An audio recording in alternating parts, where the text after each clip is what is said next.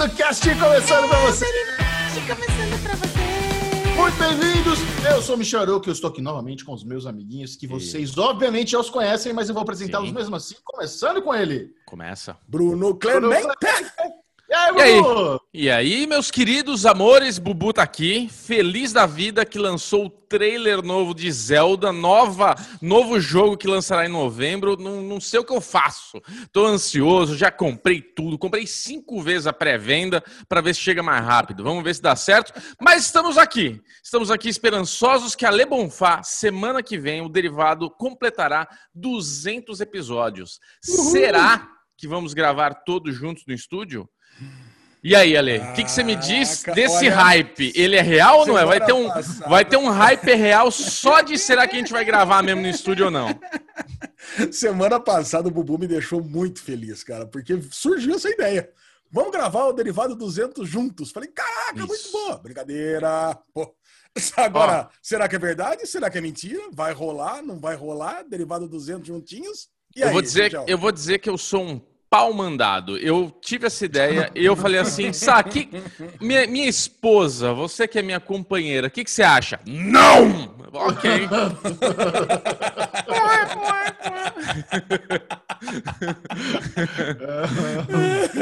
É. Eu topo. Eu já vou avisar que eu topo. Lógico Eu você topo, topa. Ai, Olha, muito Não, eu, eu, topo porque é o seguinte: é, vamos, vamos entrar no Rovenders primeiro, porque eu vou falar por que a gente deveria gravar. Tá. O Derivado Cast, Opa! Esse que é o podcast número 1 um do Brasil em áudio e vídeo, você pode estar assistindo no YouTube. Venha para o nosso canal do YouTube, mas você pode estar ouvindo no Deezer, Spotify, qualquer aplicativo de podcast. Por aqui tudo começa com Arovenger! Arovenger é o bloco de historinhas, de peripécias, o que nós fizemos durante a semana. Obviamente, na quarentena, na vida social, deu aquela murchada. Porém, estamos na semana do Emmy Awards 2020. Faltam poucos dias, domingo agora, dia 20 de setembro, a partir das 8h30 da noite, ao vivo e com exclusividade na TNT, você acompanha o Dia Mundial dos Série Maníacos. É isso que é o Emmy, é o dia que para você que ama séries, você vai, liga a TV e torce para ver se sua série favorita vai ganhar essa almejada estatueta. E para nós aqui do Derivado Cast, para mim, é uma alegria imensurável, porque é o quarto ano seguido que eu serei o comentarista do Emmy na TNT. Só que esse, esse ano vai ser o Emmy mais diferentão de todos, né? Número um, o lance da, de estarmos fazendo um Emmy na pandemia. Então, lá em Los Angeles, onde está acontecendo o prêmio, o apresentador Jimmy Kimmel vai estar sozinho no Staples Center. Então, o cara vai estar numa arena gigante, sem plateia, e os artistas vão estar cada um na sua casa. Um dos mistérios, inclusive, é como os, artistas vão receber o troféu quando eles ganharem. Vamos supor, Regina King ganhou lá por Watchman. Como que ela pega o troféuzinho? Ela vai estar com uma câmera ali na casa dela, mas e aí? Será? ah, sabe o que eu pensei, Bubu? Depois, Hum. a gente já conversou sobre isso no derivado Sim. alguns atrás. Eu tô achando que eles vão fazer tipo um filtro de Instra- Instagram, um tipo um filtro de TikTok, vai ter algum patrocínio do TikTok. Ela vai fingir que segura o M assim no filtro e depois recebe o, o troféu de verdade. Mas eu tô achando que vai ser mais ou menos assim a dinâmica do vencedor, porque não vai ter como entregar Bem ruim. pessoalmente. Eu acho. Mas a galera é criativa, às vezes eles dão um jeito, a gente nem imagina. Ah, dá pra Michel, E mandar. a galera, e a galera, porque um dos lances legais do M é quando fica aquela carinha de expectativa de todo mundo, né? E é mais legal ver quem perdeu do que quem ganhou, né? Hum, ainda Não, mais então. aquela pessoa que tá quase ganhando, aquela, aquela, ela dá aquela risadinha amarela, né? Puta, achei que era eu. Mas vai estar, vai estar vai, tá mostrando todo mundo ao vivão. A galera vai estar com a câmera na cara na casa deles. Vai ser o mesmo esqueminha. Sabe? Eu tenho- Ah, muito bom. Se eles Eu tenho- estivessem na plateia, ia ter uma É. câmera fechada em cada um. Vai ter uma câmera fechada em cada um na, sua- na casa dele. A gente vai, vai ser igualzinho. Eu tenho a ideia mais escrota, cara, pra resolver isso. Ah, Manda a caixinha pra todos. Só que quatro, quatro caixinhas tem um tijolo dentro e uma tá estatueta. Tá ligado? é, não pode. Pode, não pode abrir, Não. tem que estar com o lacre e tal. Ah, não, mas você, já não, ente- você não entendeu como funciona o sistema do M. Não pode vazar quem Ah, ia ser muito legal o cara abrir e ter um tijolo dentro. É isso que eu queria. que É. Aí É o- as é expressões de É, é- o- puto, né? é- o M do Paraguai. O cara foi comprar um CK1, tem um tijolo. Isso. Ia ser, ia ser a melhor reaction da, ao vivo do negócio. Ó, Ué, a gente podia- não vai falar quem ganhou. Você tem que. Os cinco vão abrir ao mesmo tempo e tem que pegar o que tem dentro. Aí um puxa estatueta quatro puxa um tijolo. Imagina a reação Cara, merda do cara. Porra, um tijolo. Vai tomar no cu. É. Bubu, tem uma complementa essa sua ideia, né? Porque se, É. por exemplo, você fosse um dos concorrentes, você não ia aguentar, né? Você acabou de receber a, a planilhinha do nosso bolão, já queria abrir. Então você, Não, você mas é um tem cara que... que- não ia aguentar. Eu Lacre. faria uma, eu faria uma daquelas caixas codificadas. E Hum. os cinco receberiam ao mesmo tempo ao vivo. Aí digita o códigozinho lá, que nem que fosse aquelas, aquelas maletas 007, sabe? Isso. Abre lá o códigozinho e abre todo mundo ao mesmo tempo. Quer dizer, para Isso. abrir você teria que quebrar. É isso aí. Então, um quê? mais fácil. Mas por que eu tô falando de M no Arovendia? Por Porque Michel essa, é- essa semana está sendo uma semana intensa de trabalhos relacionados ao M Awards. Então, de, de segunda até domingo, eu estou respirando o M. Todo dia Uh. tem alguma coisa relacionada ao M. Até esse momento que o Derivado Cast foi ao ar, já tem o TNT Cast do M, com a Aline Diniz e eu estamos participando. Olha, maravilhoso. TNT Cast não rolava fazia muito tempo. Aí agora eles voltaram com essa edição especial do M. Tem o Expresso TNT, que é o que lá no Instagram da TNT, você vê também meu bate-papo com a Aline. Tem o Bolão Mimi Carol, que a gente postou na semana passada do M lá no canal da Mican.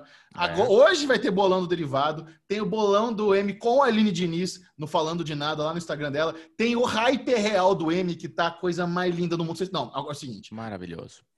Depois de assistir o Derivado Cast, pega o link aqui na descrição e assiste o Hyper Real, que é o programa que Brubu Clemente e eu produzimos pro YouTube da TNT, todo em animação, narração, coisa mais linda, especial do Emmy Awards. Se você tá com preguiça de saber de todas as séries, porque são muitas séries, você quer saber aquelas principais. Michel, onde eu preciso focar? O Hyper Real tá resumido, tem o quê?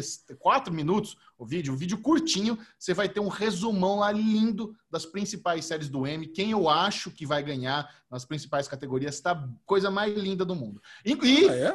e outra coisa, não sei se eu comentei com vocês, Bubu, vai ter uma entrevista também pro canal do assinante da Sky para falar do Hyper Real, com o Rolandinho do Pipocando. Olha, cara- aí. Cara, porque o Hyper Real vai entrar no Sky Play. Olha que coisa mais chique, já tá no NetNow. Se você tem NetNow, Cast o Hyper Real, vai lá, procura o logotipo da TNT no, no, no Now e você vai encontrar lá no, no catálogo o Hyper Real. E agora você que também tem Sky vai poder usufruir, degustar desse maravilhoso programa que a gente faz com muito carinho, um dos projetos que eu tenho mais orgulho na vida. E domingão é o M. E esse ano, qual que é a diferença? Nós teremos um pré-show, Alezinho. O M começa às 9 horas da noite, né? A cerimônia. Mas às 8 e meia, a Aline, Dini, a Aline Diniz e eu vão apresentar um pré-show, onde a gente vai trocar ideia com um monte de famoso, vai ter entrevista internacional, vai ter uns videozinhos divertidos de um minuto resumindo as séries, vai ter entrevista com gente famosa ali.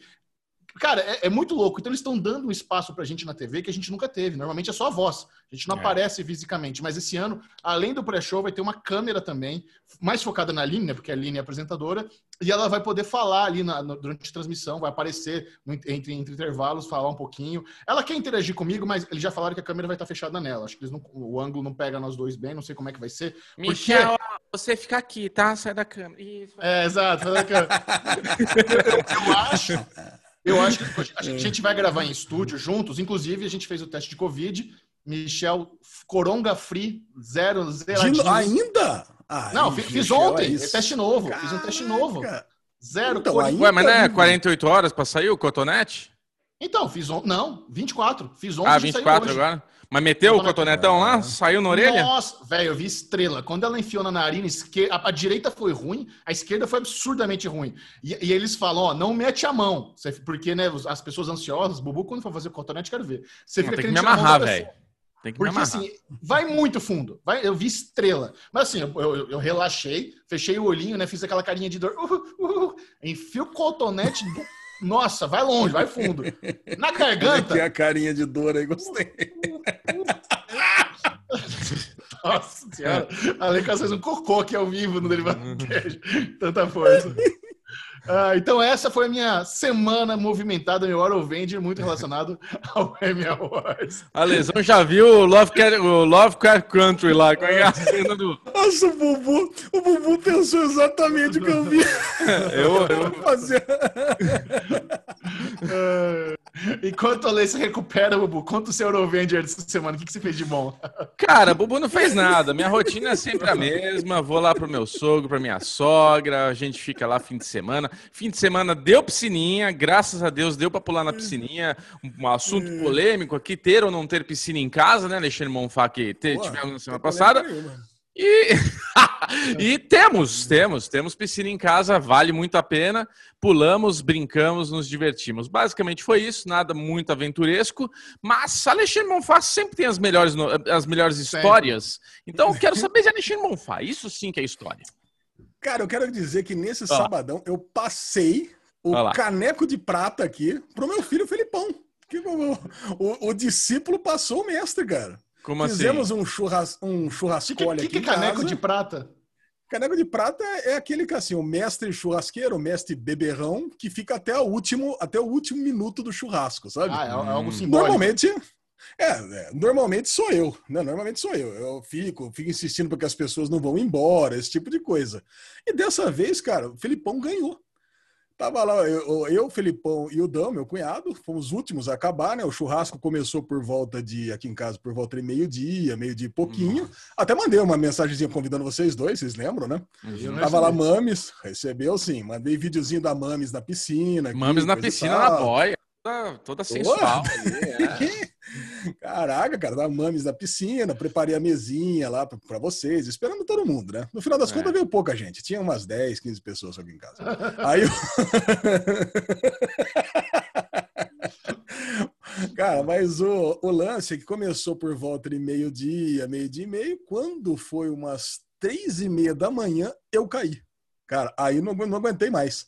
Sabe quando você fica na mesa, aquele negócio, meio olhinho meio fechado, assim, aquele negócio de. Cara, não tô nem escutando mais o que esses caras estão falando. E tava lá, cara, E Felipe nesse Pô, momento. E tipo nesse soldado, momento. no, no É. soldado Ryan quando explode alguma coisa. Isso. E nesse É momento, mesmo. Nesse momento, Alexandre Monfá, qual que foi a sensação de se sentir ser superado pelo seu filho? Você viu que você não ia aguentar, olhava para o lado e via ali aquele guerreiro forte, ainda subindo a ladeira, faltando, parecia a Mulan, né? Subindo com os negócios da água lá. Orgulho, né, cara? Pô, tô Orgulho. Né? Porque- Ai, que beleza. Esse É, Monfá. orgulho, porque conseguimos construir lá, passar à frente o bastão, né, cara? Então passamos à frente o caneco de prata pro meu filho Felipão, e agora ele é o mestre aqui da. o mestre da turma. Porque você pode pensar, não, e o Dan? O Dan não conta, porque o Dan chegou aqui seis e meia, Pensamos, sete horas da noite. É, a gente gente pensou tá nisso, pensando é, e o- e Dan? espera que tem o Dan. Não Puta. tá completa essa história. E o Ah, Dan? Dá alguma coisa errada. porque aí. o, o Dani, se ele tivesse começado junto comigo, valeria. Agora o Felipão não, ele começou junto, começou até mais, né? Que ele saiu para dar uns rolês aqui com a mãe dele, pelos bares aqui de Campinas, antes de chegar aqui. E aí, cara, então acabou tomando uns destilados por aí. Então o Dan não, sete horas da noite só. Então foi muito menos horas de churrasco. Então tá aí, velho. Felipão, toma aí a caneca de prata, mestre beberrão da turma do churrasco aqui da Tercity. É. Eu seria, eu seria o seu pior amigo de churrasco, porque eu ia chegar meio-dia, quatro horas da tarde, já tá dando tchau pra todo mundo, velho. Não, não, não seria. Aqui, aqui não seria, Bubu. Aqui pelo Ah, menos seria. até umas nove da noite. Ah, Não, mas não eu ia deixar você embora. Eu ia jogar você na piscina. Não, você não ia. papo. Eu sou daqueles, Ale, eu sou daqueles que quando eu sei que tem um amigo bêbado chato de churrasco, eu vou embora sem falar tchau. A Ah, francesa. Saída francesa. Eu vou, no, eu vou no banheiro ali, ó. Vou no banheiro. Já. Onde que é o banheiro, Ale? É ali. Ah, beleza, eu vou lá. E tchau, velho. o, banheiro é estrategicamente do lado da churrasqueira, é o canto oposto a sair da piscina. Então você não tem como fugir. Ah, eu, ia, eu falo que eu ia cagar. Puta, eu vou cagar, velho. Não, não consigo cagar perto. Eu preciso longe. Onde é o banheiro longe? Você quer cagar no meu quarto, é isso? Você vem no churrasco e quer vir molhado cagar no meu quarto? Pode ser. Gosto. Não ia rolar. Ainda mais esse banheiro aí que é atrás do armário, que o maior esconderijo do Ale é o banheiro dele. O- parece o banheiro do traficante lá do. do- como é que era? O, que, o cara aperta lá e levanta a banheira, é de naga. No Lalo. O Lalo. Muito bom, É, então muito esse bom. foi o nosso Arovenger. E agora, se você está um pouco por fora, não sabe o que está acontecendo no mundo aí, na cultura pop nerd geek, muito bem-vindos Yes. ao Daily News! Uh, Não precisa de musiquinha, lembra? Michel tá incomodado que a gente fica cantando.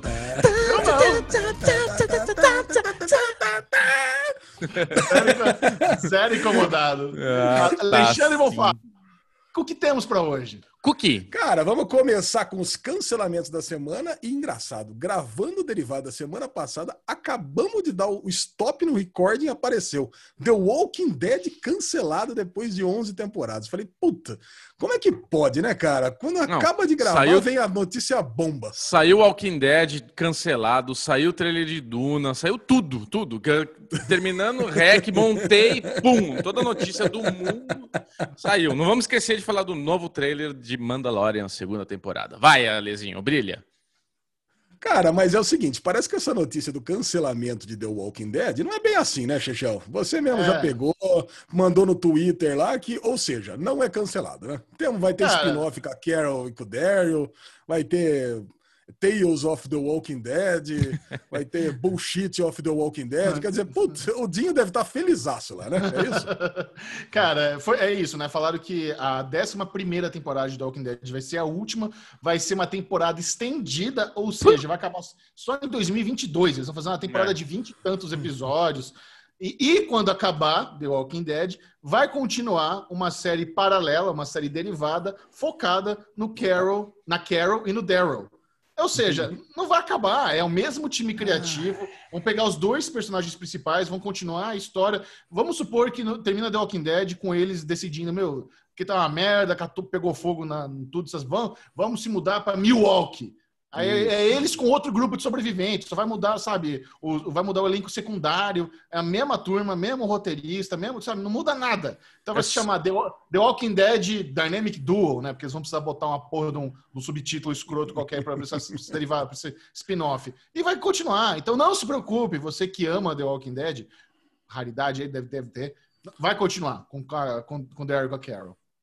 Isso Ah, daí é muito só para renovar cara. contrato com a galera. Ó, Walking Dead foi cancelado, acabou. Agora a gente vai começar uma nova coisa. Mas a gente tem um pouco menos de dinheiro, então eu queria ver com vocês se interessa continuar. É Não, é- tá? Aquela eles vão negociata, assim. É mais, é mais fácil, Bubu, porque eles mandam embora todo mundo, mantém só dois, contratam um monte de gente nova pagando peanuts. É muito É mais isso, fácil do que isso. é isso, É é isso.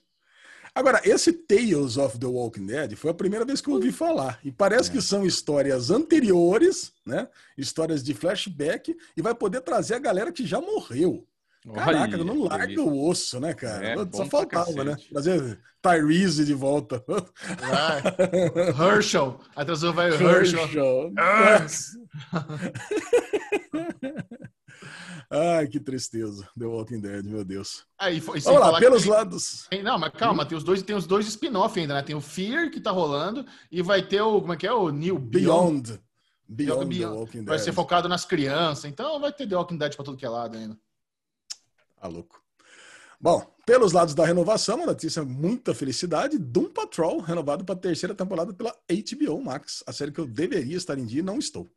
Cara, Do- Doom Patrol, né, foi oficializado aí. Com isso, né, diz, a notícia é, Doom Patrol foi renovado para a terceira temporada pela HBO Max. A gente já pode considerar certo o fim do DC Universe, algo que a gente também já está falando há dois anos que não tem como rolar, não faz sentido, vai ser tudo focado na, na HBO Max. E é isso, sabe? É é uma série que, que tá indo bem em termos de popularidade, a galera curte muito Doom Patrol. Eu tô É. tentando ah, terminar porque eu fiz até o vídeo indicando as melhores séries de super-heróis da atualidade. E Doom Patrol, cara, é, é essa loucura creme que o Ale ama. Não sei como é que ele não tá em dia. É sua cara essa É? série. Boa, muito boa, cara. Muito boa. Mas vem cá, Ale, ela melhora, porque a primeira temporada começou muito mal, né? Eu lembro que a gente. Não. Como assim? É esquisito, assim, mas não é ruim. Pô, A piloto não ótimo, cara. Você não tá lembrando. O piloto Não, é você não bom, tá mas depois dava uma barrigadinha chata. Não, cara. É não, ótimo. tô muito louco. Eu, eu tô no sétimo episódio da primeira temporada ainda. Tô adorando tudo. Falta cara. só mais 20, Loucura. né? É Não, isso é série- Não é É, são 15. É, não, não é É. bate uma. é só 15. Se bem que 15 é Temporada bastante. curta, sim. é, bastante. Tá, É. beleza. Ó, muito bom. Muito bom. É isso aí. Essas foram os.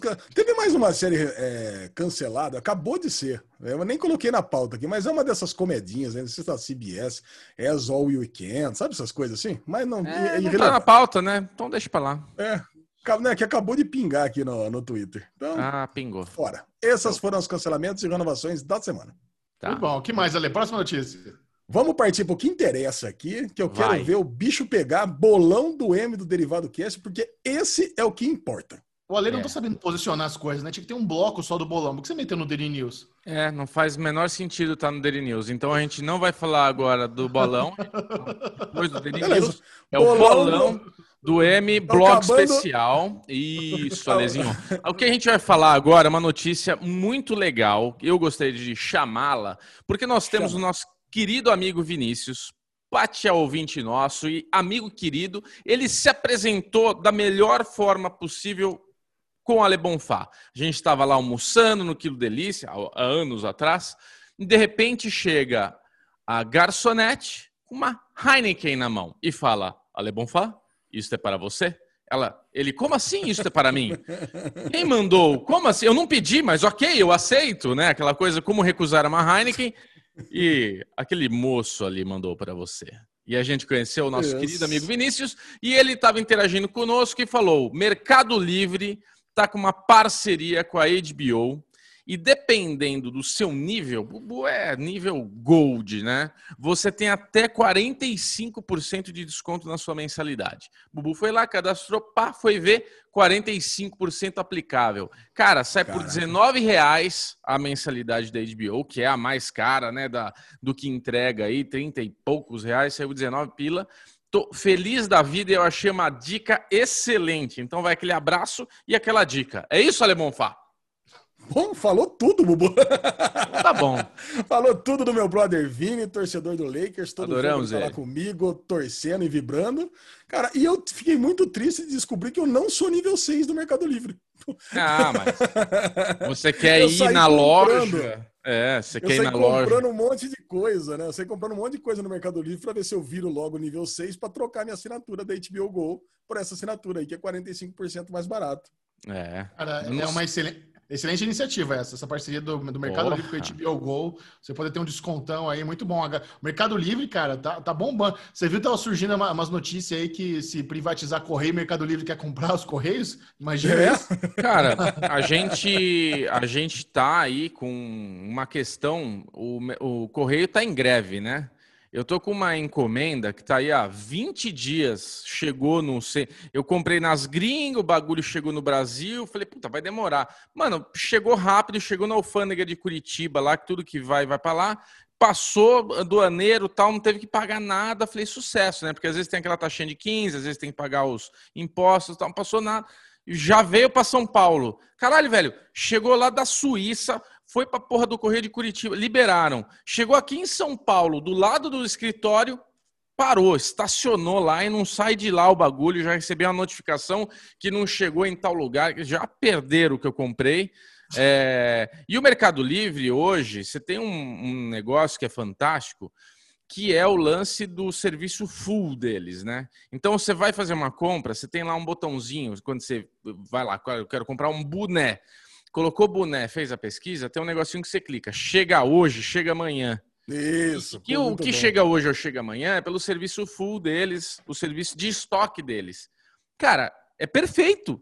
Chega depois, no dia seguinte, é bagulho. Chega no mesmo dia o bagulho. Então, assim, é. é- Acabou o correio. Quem que compra as coisas pro correio ainda, entendeu? Tipo, bubu, né? Mas não vale a pena, não vale a pena. Mercado Livre você tem várias vantagens. Não é jabá, mas você tem a vantagem de poder comprar um bagulho online, devolver, tem todo o esqueminha de né, o correio reverso e tudo mais. Então, eu, eu tudo que eu compro, eu tento comprar pelo Mercado Livre. Adoro. Nossa, monólogo do Muito Bubu bom. hoje, hein? Desculpa. Próxima notícia, né?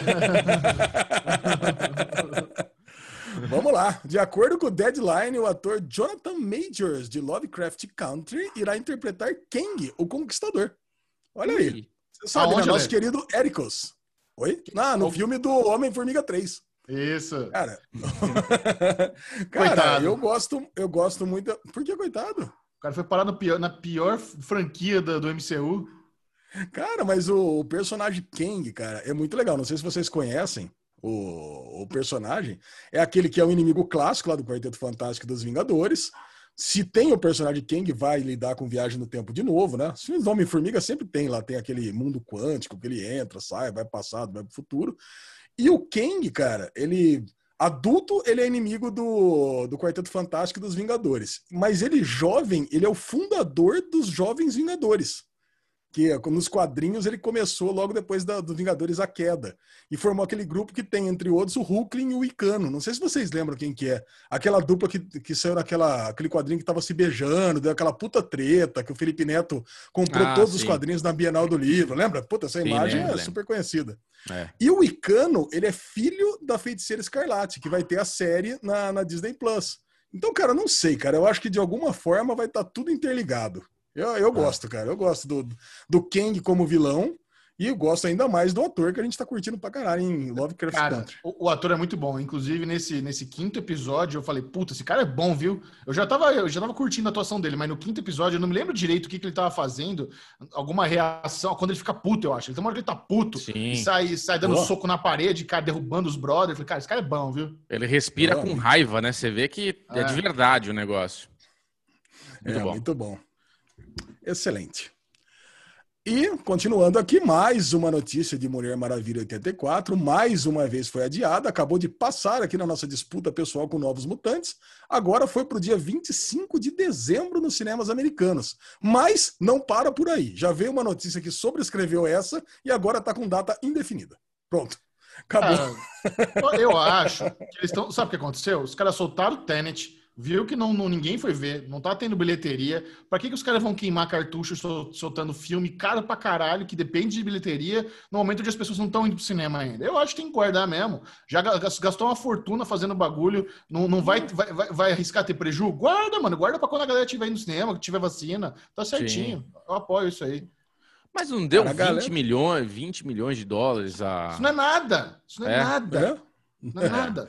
É. É, cara, no final das contas, hoje em dia é muito fácil assistir no, nos torresmos, né? Vamos falar a verdade. É, é. Puta, sai, ah, a galera não tá querendo ir pro cinema e assiste na televisão. Você não quer, Xaxé, porque você é preciosista. Mas muita gente quer. É sério. Eu não, eu não quero ver, eu não, eu não quero ver Tenet Mulher Maravilha no cinema, no, no, no Torrent. Os, os Novos Mutantes eu até vejo, mas Tenet Mulher Maravilha. Cara, Tenet não dá, cara. Tenet tem que ser no cinema. É um filme feito pra ver no cinema, não dá, é, não tem condições alguma. Concordo. Cara. É que nem eu, eu não vou baixar Tenet. Eu faço aqui um compromisso com vocês. Eu sei que vai, vão pedir pra gente comentar Tenet, que vai ser no Torresmo. Eu não vou ver Tenet no, no Torresmo, nem fudendo. Em 2022 o Michel comenta Tenet, então. É, quando for, me recuso. Eu vou ver se... tá.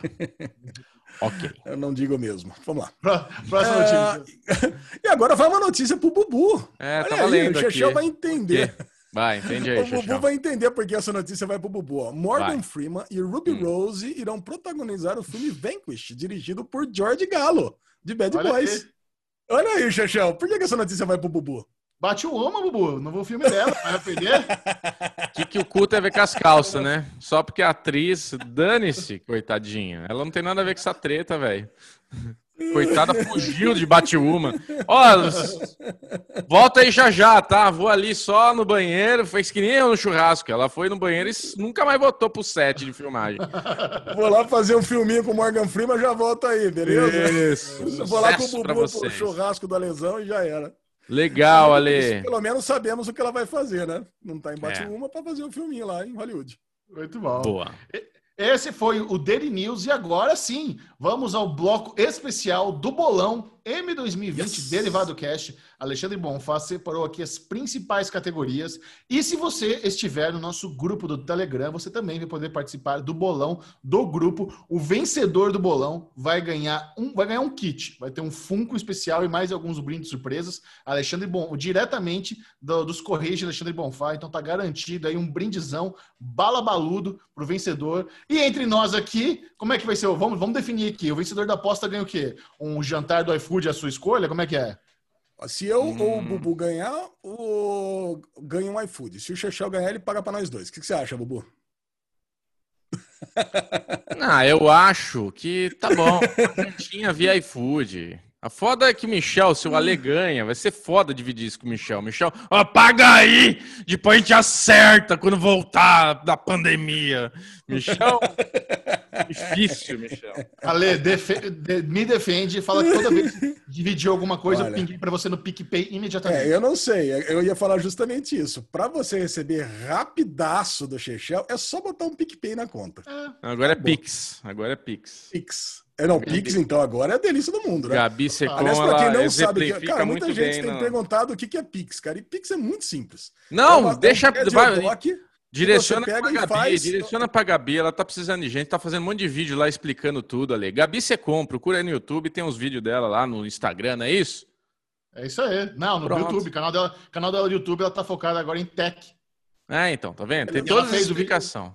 É, É, verdade. pronto. Mas a gente se- poupa tempo e, e- e- e migra. Vai, vai, vai, Ale! Vai, bolão, Ale! Eu quero saber o que, que eu vou ganhar, caralho! O de- bolão do Derivado Cast aqui com as 10 principais categorias só. Nada de ficar atriz coadjuvante, direção, roteiro. Então, vamos partir pro que interessa mesmo, porque não queremos derivado de 5 horas aqui. Certo, Xixão? Isso, isso Tá aí.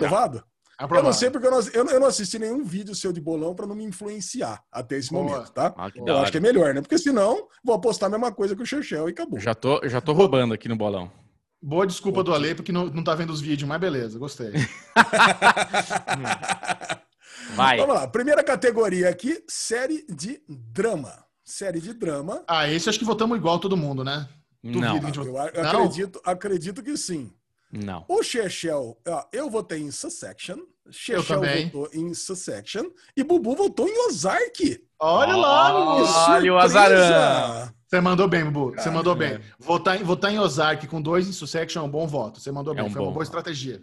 Estratégia, Caraca, estratégia. cara. Mas continua, Agora, não para aí. evidentemente, evidentemente que eu não queria ganhar Succession, apesar de que eu tô começando a ver a segunda temporada e dizem que é muito melhor que a primeira e eu já adorei a primeira. Mas, Better, mas duvido que seja melhor que Better Call Saul, ou que eu vá gostar mais que Better Call Saul. Alezinho, essa semana, se você, aqui você não costuma assistir, mas tem um vídeo muito bom no Série Maníaco sobre Better Call Saul. Porque eu fi- já saiu. Eu fiquei indignado, indignado com o fato do Bob Underkirk e da Rhea Ah. Seahorn não serem indicados nas categorias de atores, sabe? Isso eu vi a, no Twitter. a- a quinta temporada de Better Call Saul é inacreditável. hein? É, eu, eu fico puto com duas perguntas. Duas perguntas. Uhum. Primeira pergunta que eu fico puto. Precisa assistir Breaking Bad pra assistir Better Call Saul? Eu fico puto, porque isso significa que você não viu Breaking Bad. Então, É. fudeu. Como no... Já dá raiva, já dá Não raivinha.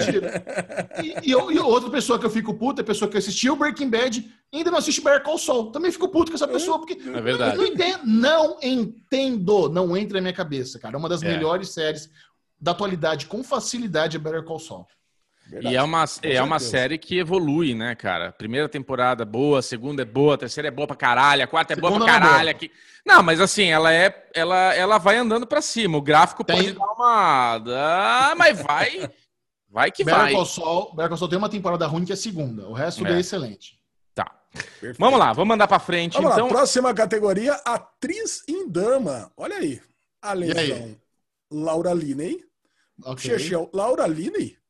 Claro. E Bubu, Jennifer Aniston. Ó, Bobo, cara, o filho da puta, ele tá mandando bem, cara. Você tá, você tá mandando muito bem, porque você, tá, porque você tá pegando, assim, tá, tá dividido, Laura Linney É. e Jennifer Aniston. Então, quando tem dois na Laura Linney, a Jennifer Aniston ganha. Nossa, lembra que a gente fez o hype, né? Eu tô, tô seguindo as O dicas Bubu, do hype. ó, nada o bem. Bubu deve ter assistido o vídeo, né? Que o Chechel deve ter falado assim: é essa ou essa. Ele tá indo na outra, é isso? É, é, exatamente, Vai. exatamente. Acabando, acabando aqui, eu vou assistir os vídeos depois pra ver todos os Ah, bolões. vai sim. Vamos lá, ator em drama. Ator em drama. Os três votaram em Brian Cox, de Succession. Eu fiquei em Beleza. dúvida entre Brian Cox e o Jeremy whatever lá. Mas É, eu, cara, Jeremy Strong. sempre É quando eu vai- ouço vai falar de. Um É sempre quando eu ouço falar de Succession, a imagem que vem é do Brian Cox. Então, o, o cara quase morreu no começo da primeira temporada. Se ele tá Ô, lá louco, Ale, ó, o dizer que- spoiler. quase morreu, é spoiler. É, não morreu, né? Vamos lá, vamos lá. Puta, eu não acredito. Calma, Bobo. Comédia, tá, tá. tá. Hoje, hoje o cafezinho da. Não, o é porque, da, é porque os três votaram igual. Essa categoria cagamos, já foi, já tá anulada. Beleza. Vamos lá agora. Comédia. A Lesão votou em Schitt's Creek. Chechel votou em Schitt's Creek. E Bubu votou em The Marvelous Mrs. Maisel. Cara, que merda. Eu tô odiando esse bolão, porque ou eu vou empatar com a Lei ou o Bubu vai ganhar. Eu não tenho chance de ganhar essa bosta desse bolão. É, é o que eu tô pensando. É o que eu tô raiva. pensando também. Ai, que delícia, como eu tô feliz. Estragar o Grand Slam de Michel Arouca. Vai. Merda. Vocês dois estragaram, não é só você. Cara, eu tenho ouvido falar muito de Schitt's Creek, eu só vi o piloto e detestei. Né? Mas deve melhorar muito a série. né? Tá todo mundo no É. grupo lá falando pra assistir. Que melhora. Cara, Por mas- que mas você votou em Schitt's Creek, Xixão? Cara, eu votei em Schitt's Creek porque ganhou o TCA e acabou de rolar o Television Critics É. Association Awards, ganhou. É, tá, tá muito bombante, assim, vários artigos que eu leio da imprensa americana, Hollywood Reporter, Variety, todo mundo enchendo os, os grãos de, de Schitt's Creek. A série acabou, teve a sexta e última temporada, é a última chance de ganhar. Tem atores veteranos muito queridos aí na, na- na- protagonizando a série, então por isso que eu acho que vai dar Schitt's Creek. Mas eu queria mil vezes que Marvel's Mrs. Maisel ganhasse. Eu não tô achando que tem comparação. Schitt's É. Creek é esse, é esse humor pastelão, cara. O, o- a- o piloto representa bem o que é a série toda. Não muda muito. É esse humor de tiozão, pastelão. E enquanto que Miss Maisel é algo muito mais refinado, muito mais inteligente. Eu, eu, se- se- eu prefiro, eu quero que Miss Maisel ganhe, mesmo tendo votado em Schitt's Creek. Bom, Boa. comédia por comédia, eu queria que o What You Do in the Shadows ganhasse, né? Se ganhar, eu vou ficar feliz perdendo o bolão. Não, Seria muito melhor. Vamos lá. Atriz em comédia. Olha aí, mudança no bolão. É, aqui A o Michel lesão- votou diferente. A lesão, a lesão e Bubu em Rachel Brosnahan e Chechel em Catherine O'Hara de Schitt's Ó, Creek. essa vai ser a categoria que vai me dar a vitória. Ah, não vai, não é Ah. possível. Rachel Brosnahan vai, vai ganhar. O M não, não vai O ser pior- tão... O pior. Não, não vou, não vou estragar. Vai lá, vai. Continua. Vai. É O Bubu ansioso Você já tá vendo já viu spoiler. tudo. Você não ia É. dar spoiler pra frente, né, Bubu? Caraca. Incrível. Vamos lá. Ator em comédia.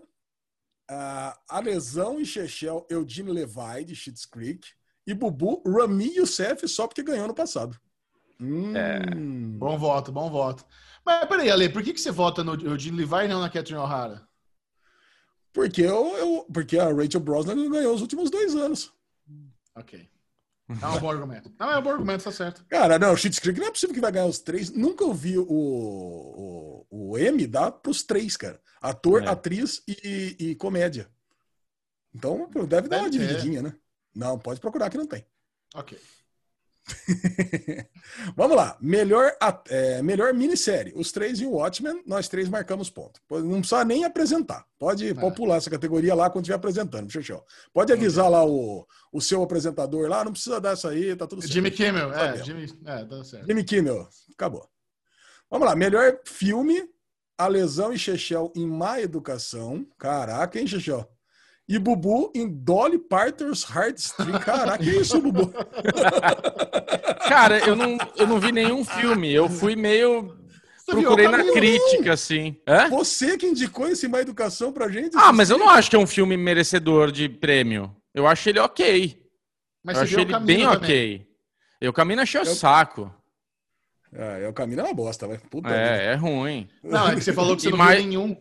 Não, é, só- mas eu só. É, tudo bem, tem razão. Mas assim, eu não vi nenhum que eu me falasse, porra, esse é prêmio, esse vai ganhar. Tipo, os dois, Eu Caminho e Bad Education. Bad Education eu gostei. Falei que é bom. Ele tá fazendo uma interpretação boa. Mas é um filme ok, não é um filme tipo, nossa, merecedor de M, se se Mas- destaca. Todo, todos esses telefilmes são ok, não são É, filme, né? filme, é filme, é filme pra TV, é ok. É, eu fui na, na, na, na galera, assim, o que que tava melhor de reputação com galera. E era esse Dolly Partons aqui. Olha aí, Dolly Partons. Agora, atriz pra minissérie ou telefilme, nós três, Regina King, nós três marcamos Óbvio. ponto, acabou. É. Vai ganhar. Melhor ator pra minissérie, eu e Chechel e Mark Ruffalo. Cara, eu achei que o Bubu ia colocar também, não- mas o Bubu decidiu escolher Jerry Pope por Hollywood. Muito bom. Boa nem, escolha. viu, ele nem viu Hollywood, safado. Lógico que eu vi. Como nem vi Hollywood? Você viu Hollywood inteirinha? Não vi inteirinha, mas eu vi. É. E o Então, menino tá bom. Você conta quando você viu, quando você vê tudo. É assim, eu vi a série quando você vê tudo. Quando você não vê tudo, você não vê. Mas o M é por toda a temporada Não. ou é por um episódio? Por um episódio. Então foda-se. Cara, Resumindo o bolão é o seguinte: eu e Chechel só marcamos atriz em, em, em comédia Chechel- diferente. O Obrigado, tem uma chance. O Michel tem uma chance de ganhar. É tudo que eu Eu preciso. também. E eu Quer tenho qual? a chance de ganhar. Então tá bom. Esse bolão vai ser decidido na categoria de melhor atriz, porque o Bubu tá de fora do bolão, né? Voltou tudo cagado. Então tá entre aí e o Alê. e a gente vai descobrir o vencedor do bolão Derivado Cast na categoria de melhor atriz em comédia. É isso aí. Ou, ou pode ser que dê um monte de zebra e o Bubu ganhe sozinho. Pode O ser. vai também. ganhar sozinho. Vocês vão ter que pagar um, um Dom Patron pra mim. É Isso vocês vão ter que pagar. Ó, patrão. como é que faz pra brincar? Como é que faz pra brincar, Bubu, ô, Chechel? Entre agora no nosso grupo do Derivado Cast no Telegram, baixe o aplicativo Telegram no seu celular ou no seu computador. Ah, Tem gente que não tem memória no celular, tem a versão pro computador, Telegram Desktop. E lá na, na busca coloca Derivado Cast é liberado. Não tem que pedir permissão nem nada. Chega chegando e lá vai ter o formulário para você preencher e dar os seus votos e o vencedor terá um prêmio especial by Ale Bonfá. Olha, eu queria dizer só uma coisa. O Ale, ele não, ele acha que eu não sou divertido. Você viu, né? É, e como é que faz pra brincar? Bubu quer dizer Chechel. Tipo, Bubu não pode brincar. É isso. Não para que dar um serviço. Você quer dar um serviço? Quer dar um serviço? Quer dar, um Não, serviço aí? você já deu? Tá. Eu daria facilmente. E, e se não Uh, quiser pega só esse pedacinho e repassa aí, fica perigoso. Ale, vambora, vambora, vambora, que agora. Não, não, e, se não, e se não quiser entrar no grupo, como é que faz pra brincar no bolão? Se não quiser entrar no grupo, não entra então. Se mata, vai. Que isso? Tá bom. Esse é o divertido Bubu Clemente. Agora. que cuzão, né, velho? Ale provou o ponto dele em 10 segundos. Em 10 segundos. 10 segundos. Cusão demais, velho. É Muito muito bem. traíra. Cama de gato, Ale Bonfá. Vamos agora, vamos agora descobrir as grandes novidades dos Divertido, Bubu principais, dos principais serviços de streaming na guerra de streaming. Divertido As novidades da Globoplay, HBO Go, Netflix, Amazon Prime Video, Apple Plus, Stars Play e no final você vai saber o que, que os votantes do grupo do Telegram Derivado Cash elegeram qual foi o melhor serviço de streaming da semana. Vamos lá. Essa semana nós tivemos na Netflix a estreia da série Lavala. Lavala, que entrou com o nome Zona de Separação, ou Lavadia, né, Bubu? Você que entende mais espanhol. Adorei esse piloto. Vocês viram esse piloto? Não? Então comentaremos numa outra oportunidade ou não futura. Mas, cara, é muito bom. Futurinho distópico, começa com, com quebra-pau no puteiro. Cara, muito bom. Deve ser. Cara, é como se fosse um Years and Years, mas você morando na Espanha. Cara, eu achei Isso. muito bom esse piloto mesmo. Cara, entrou A Duquesa, uma série é, britânica. Puta, o dura é comparação com Fleabag, não gostei. Assisti o piloto também, não falaremos. Segunda temporada de Flagrantes de Família, uma série de uma família que transforma um açougue numa loja de maconha. Tá- Tá a bem Netflix- eclético. Netflix está empurrando bastante essa série. Eu nem sabia que ela existia. Aí ela aparece Pois é. no meu um segunda temporada. Sabe quando dá aquele autoplay? Puta, deu uma preguiça. Só do autoplay já deu preguiça de ver a série. É, pois Boa. é. Essa eu não tive vontade de ver, não. A Ti, O Segredo do Templo, mais uma série turca entrou na segunda temporada na Netflix. E documentos e reality shows, Linha de Tensão, La Linha Shadow of Narco, mais uma série de droga na Netflix. E The Home Edit, Arte de Organizar, mais um reality show de organização de casa na Netflix. Cara, impressionante, né? Acho que eles trocam o nome e botam o mesmo conteúdo, né? Que Ninguém E assiste. aquele, então, aquele do, do di- Dilema das Redes. O Dilema das Redes é documentário. Então, você não tá na parte do documentário agora? Ah, não, documentários, mas assim, séries documentais, né? Ah, tá. É, Quando é documentário em um episódio só, não entra. Se fosse eu, Bobo tá aqui! 20 anos não entendeu como é que funciona! Você pode falar. Como divertido. Mas uma É, participação. olha lá, divertidão. É. Bom, já pela Globoplay, entrou da primeira à quinta temporada de The New Adventures of Old Christine, a série que a Lou Dries Delphus lá. Calma. Vamos falar, vamos falar o nome da rainha direita. Julia Louis Dreyfus. É Isso, eu não consigo falar esse nome dela, mas é uma série que ela fez entre Seinfeld e VIP, né? Mas muita gente curte essa série também. É, é muito, cara, eu não assisti ela inteira, mas realmente tem uma quantidade de fãs ina, in- absurda, assim. Tá. É. Tá. Ó, divertida. Olha. Pariu, agora virou. Agora vai ser isso. O resto do derivado. Vai lá, e entrou divertidão. a segunda, e entrou a segunda, a segunda temporada da série A Divisão, que é uma série original Globoplay. Tudo bom. E, se- e segundo as novas regras aqui da Guerra dos Streamings, foi só mesmo. É só isso mesmo. Porque nas outras, nos outros streamings entrou só, só coisas que já estavam entrando. Então, no, Mas acho que na Globoplay o destaque, né? Que como coisa velha, já, a regra não entra, mas o lance dos 16 temporadas de Grey's Anatomy. É, mas não, não entrou as 16 temporadas, entrou só a primeira e a décima sexta, só que não foi na semana passada, foi nessa semana, foi na segunda-feira. Como Eu assim? acho que entrou mudou. a primeira e a décima sexta? Que Eu acho que, É. entrou- é eu acho que mudou. Eu acho que atualizou e entrou às 16, viu, Ale? É mesmo? Eu Cara, a, a reclamação da galera no Twitter era justamente que só tinha entrado a, a primeira e a décima sexta. Deixa eu dar uma olhada aqui. Às vezes Eu foi tô na- banca Mas também não- programador. É. A lesão Não, lá eles foi fizeram, subir. eles fizeram, Ah, tá eles fizeram de subindo aqui, propósito. Não, cara, eles fizeram de, é, é, era de propósito, era inclusive programado. Tinha o release que, que Uhum. lá, a dizia que ia entrar a primeira e a décima falando. sexta. Ah lá, primeira e décima sexta. Só tem a primeira e a décima sexta. Você tá com o Globoplay aberto aí?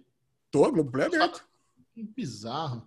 Bizarro. Cara, mas é isso mesmo, que é a primeira. Agora vai entrar uma por semana, porque a Globoplay tem essa estratégia Ah, tá. de É colocar tipo, uma quem nunca temporada por viu vê a primeira e quem viu mata a saudade vem da última. Qual que é essa estratégia? É esse o raciocínio deles? É, quem tá em dia, falta só a última pra ver, já assiste a décima sexta. Quem nunca viu, começa a ver a partir da primeira. e Assiste uma Boa. temporada por semana. É, tá isso aí. Tá certo. É isso, Lisão? Cara, é isso. E como teve só duas, né? Eu nem fiz a enquete. Só tem, só tem duas pra brincar, então nem fiz a enquete do- no, no- no grupo do Telegram. Nossa, cagou pro, pro Guerra. Cagou. A Lê tá muito Caramba. satisfeito com esse modo. Então tá bom. É isso aí. Essas foram as novidades dos principais serviços de streaming da Brasilândia, mas agora vamos para o bloco mais bombante do Derivado Cast, que é o bloco de Fórmula 1 para o GP da Toscana! Uhul! Rum!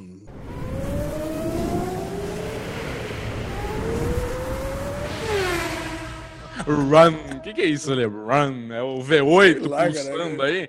Corrida de, corrida de carrinho de, de, de- de controle remoto, né? Alezinho, eu vi que a Fórmula 1 tá com uma nova estratégia para deixar a coisa divertida. Não sei se você tá percebendo que o que tá acontecendo é tipo o, o- o documentário que a gente vai falar aqui da rede social lá. Tudo que acontece é de propósito. Nada é, ah, foi sem querer que isso daqui apareceu para mim. Cara, eles estão forçando bastante safety car. Eles estão forçando esse negócio de ter que parar e ter que ter relargada. Sim. Porque, velho, esse lance de porrada, de pega de novo, porque quando relarga, tem que todo mundo. Tipo, bandeira amarela, juntam todos os carros. Então, aquela, aquela vantagem de 20, 30 segundos do Hamilton cai para zero. Vai ter que relargar, começar co- de novo a corrida. E é uma coisa que, ao meu ver, né, eu, como piloto profissional de carreira da Fórmula 1, esse negócio de parar no meio de uma corrida, descer do carro para dar uma mijada, para trocar ideia com o mecânico, me- cara, isso dá uma desconcentrada, entendeu? Você tem que recomeçar ali um negócio, né? Você tem que recomeçar essa concentração do GP, porque se você tá na jornada do GP começo e fim, você tá ali focado, porra, aqui, aqui. Nesse, às vezes o cara que não estava tão bem, dá tempo de dar essa respirada, mijadinha, uma cagadola, conversa ali, dá um Isso. ajustezinho no carro, volta e, porra, é outra corrida pro cara, né? Deu tempo pro cara dar o restart e o reset na cabeça ali. E essa corrida da Toscana, Bubu falou muito, foi exatamente isso, né, Lezinho? A gente teve muitas emoções, muitos relargadas e bandeiras amarelas, o que mexeu muito com os resultados finais ali, apesar do Hamilton ter ganhado. É, no final, o melhor sempre ganha, né, cara? É. Mas Porra, você sabe, mas eu concordo com você. caralho. Fala. Ah, eu concordo com você, cara. Eles estão forçando muito safety car, qualquer É. coisinha. Esse- com essa desculpa de, ah, agora precisa da bandeira vermelha para refazer os pneus, É. porque vai que alguém escapa no mesmo lugar e não vai ter a melhor proteção possível. Eu Isso. entendo, é uma justificativa plausível, mas nunca Plausível, teve, né? nunca teve. Essa quantidade, essa quantidade de, de bandeiras vermelhas desse jeito. Mas a principal cagada que deu na corrida foi numa relargada em movimento. que o Bottas, eu acho que ele nunca teve na, nessa situação, né, de fazer uma relargada em primeiro lugar. Aí ele meteu o pé no. Ele desacelerou onde não devia, aí a galera saiu batendo atrás, aí quebrou é, todo mundo. Você sabe que, na verdade, isso é uma cultura que o Hamilton criou. O Hamilton é. já arrumou encrenca com o Vettel. Lembra que eles de, de, de, se tocaram também? Porque esse, essa estratégia que o cara faz que está na frente é péssima. E eu acho, eu acho que isso vai mudar. Foi falado na TV, eu acho que isso vai mudar, porque não faz sentido o, o eu ia falar o pace car, né? O safety car sai uhum. para dar a relargada, a partir do momento que sai e deu verde ali nos monitorzinhos, cara, é todo mundo pé no fundo. Porque por que que esse cara que está na frente diz o ritmo de quando que tá valendo? Qual, é. Isso é uma puta vantagem pra esse cara. E dá essa cagada absurda que deu. Porque, tipo, ele começou, ele tirou. Nisso daí, lá no fundo, quando a galera viu verde, pisou no freio, cara, de repente, um cara freou, o do meio saiu, o de trás entrou no meio. Acho que foi o Sai, não lembro agora quem que foi, mas deu uma caceta. Michel, Drive to Survive de ano que, do ano que vem vai ser demais, cara. Porque vai ter bastidor pra caramba dessas tretas, cara. Vai ser vai. muito legal, cara. Vai ser muito legal saber tudo o que aconteceu. Porque realmente tá uma. Tá uma eu não acho que é uma bagunça, mas eles estão tentando fórmulas e tá funcionando. Eu acho que está funcionando. Eu acho que tem coisas que tem que mexer, né? Tipo esse negócio que nem a gente está falando do piloto do ponto até o controle todo. Acho que eles vão mudar, mas está funcionando para dar uma emoção. Você não tem sono mais na corrida, né? Tipo, a, a, você fica querendo que. O Bottas até fala que ele estava lá com um problema de, de, pneu, pô, podia dar uma bandeira amarela para trocar aqui e tal. E deu, né? E deu a bandeira amarela, parou, teve que relargar. Para ele foi uma bosta, que o Hamilton foi embora. Mas, e ele foi lá para trás, né? Largou mal pra cacete. Relargou mal demais, né? Né, cara. Mas eu queria que você falasse, Bubu, do Fala. terceiro lugar do álbum, né? Porque, cara, você é o maior torcedor do álbum do Brasil, o maior fã é, do álbum. É. E você finalmente, cara, o cara finalmente conseguiu, e no momento que ele tava mais pressionado, né? É, pra largar a equipe. O, o álbum, eu gosto dele. Eu, acho, eu não acho ele um mau piloto. Eu acho que ele tem talento, eu acho que ele é um bom piloto pelo que os pilotos falam, a RBR não é um carro fácil de, de sentar a bunda e sair pilotando. É um carro mais difícil, mais arisco, e o Verstappen está lá desde sempre. Apesar de quando o álbum sentou a bunda na RBR, ele foi muito bem. Mas assim, existe uma coisa que é a confiança, né? Confiança. E, e, e, é uma merda, porque ele teve ano passado uma corrida, um pódio que ele ia conseguir, o Hamilton deu um toquinho nele, ele azarou. No começo do ano ele se precipitou um pouco, que eu não acho que. Eu acho que o piloto tem que se arriscar mesmo, e puta, tocou e foi lá para trás. Então, ele vem numa, numa quase, quase, quase, quase, e a confiança dele vem caindo, né? Eu acho que isso aconteceu também com o Gasly, né? O cara vai começando a não se acreditar mais. Puta, eu não sou tão bom assim. Então o cara vai ficando negativo, né? E esse terceiro lugar, eu acho que foi. Primeiro que eu tava torcendo pra caralho pra ele conseguir, porque ele tava merecendo muito. E eu acho que esse terceiro lugar, acho que vai tirar aquele lacre, sabe? Vai voltar a dar uma confiança para ele. Porque é isso, ele na, na qualificação, ele não vai muito bem. Apesar que ele foi bem nessa, né? Ele ficou em quarto. Pô, ficou, logo atrás do, ficou logo atrás do Verstappen. Mas é isso, né? A classificação depende muito desse psicológico, do cara frio ali, fazer aquela volta rápida. E eu fico indignado porque na minha época das antigas de cena, da antiga Fórmula 1, o piloto não tinha essa de Q1, Q2, Q3, e ficava aquela uma hora os caras ali dando volta, né? Para mim é muito esquisito, até hoje, assim, eh, já há muito tempo que tá dessa forma, mas é muito esquisito o cara ter 15 minutos e ele dá duas saídas para marcar tempo. E sai todo mundo junto para marcar. É Porra, o cara tem, tem, limite de pneu, né, Bubu? Tem... Não, Não, eu tinha, sei. Né? Eu sei, eu sei. Eu sei que tem os limites, eu sei que tem as coisas, mas eu acho tão ruim essa coisa de tipo, o cara espera o último minuto para dar uma volta para aquecer. Nessa volta que ele está aquecendo, acabou o treino, porque na hora que ele abre a volta para dar a volta rápida, já não tem mais tempo. Então, ou ele crava, ou é isso que ele tem para hoje.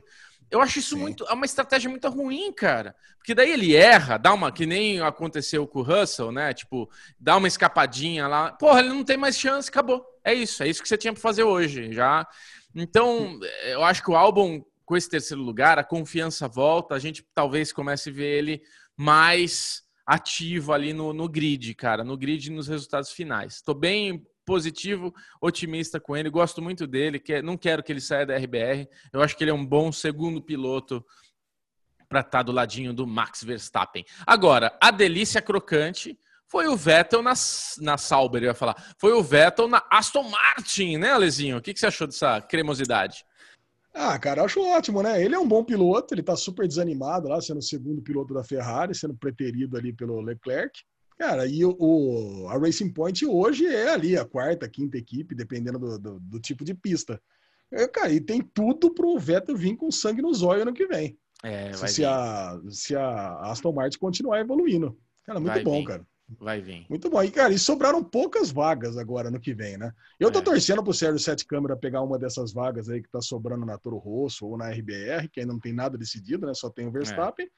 E tem o, o que se fala muito, até mandei uma tabelinha para você, pro Bubu, cheio de, cheio de, de possíveis pilotos, é Mick Schumacher na Alfa Romeo. Cara, porque é uma equipe italiana, motor Ferrari e tudo mais, maior ídolo Schumacher, cara. Eu queria ver, cara, já trazer o menino para ano que vem para Fórmula 1. O É, se o pai dele que você tivesse... acha, Tchau? Mick Schumacher. Muito bom. O que, que ele é do Michael Schumacher? Filho, Filho? Muito bom. É isso aí.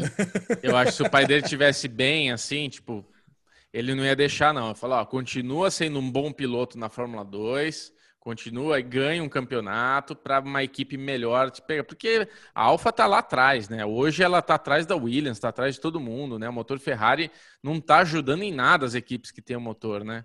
Então complica muito. Só queria falar um negocinho do Vettel, Ale, que eu, eu achei que você ia comentar, mas eu não acho que foi uma boa estratégia ter o Vettel na equipe, você sabia?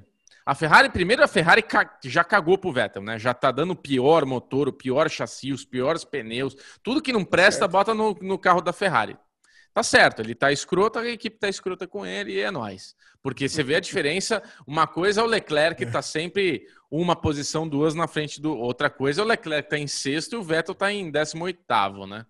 É, agora, o Vettel, cara, nas últimas temporadas que ele teve um carro bom, é aquilo que você fala, ele é muito de vigarista, né? Então ele bate com o Leclerc, ele bate com o Hamilton, ele arruma incre... Então, eu acho que ele na, na Aston Martin vai ser um problema, cara. Eu acho que ele vai, Vai ser ter bom. treta com. Vai ter treta com o Stroll toda hora.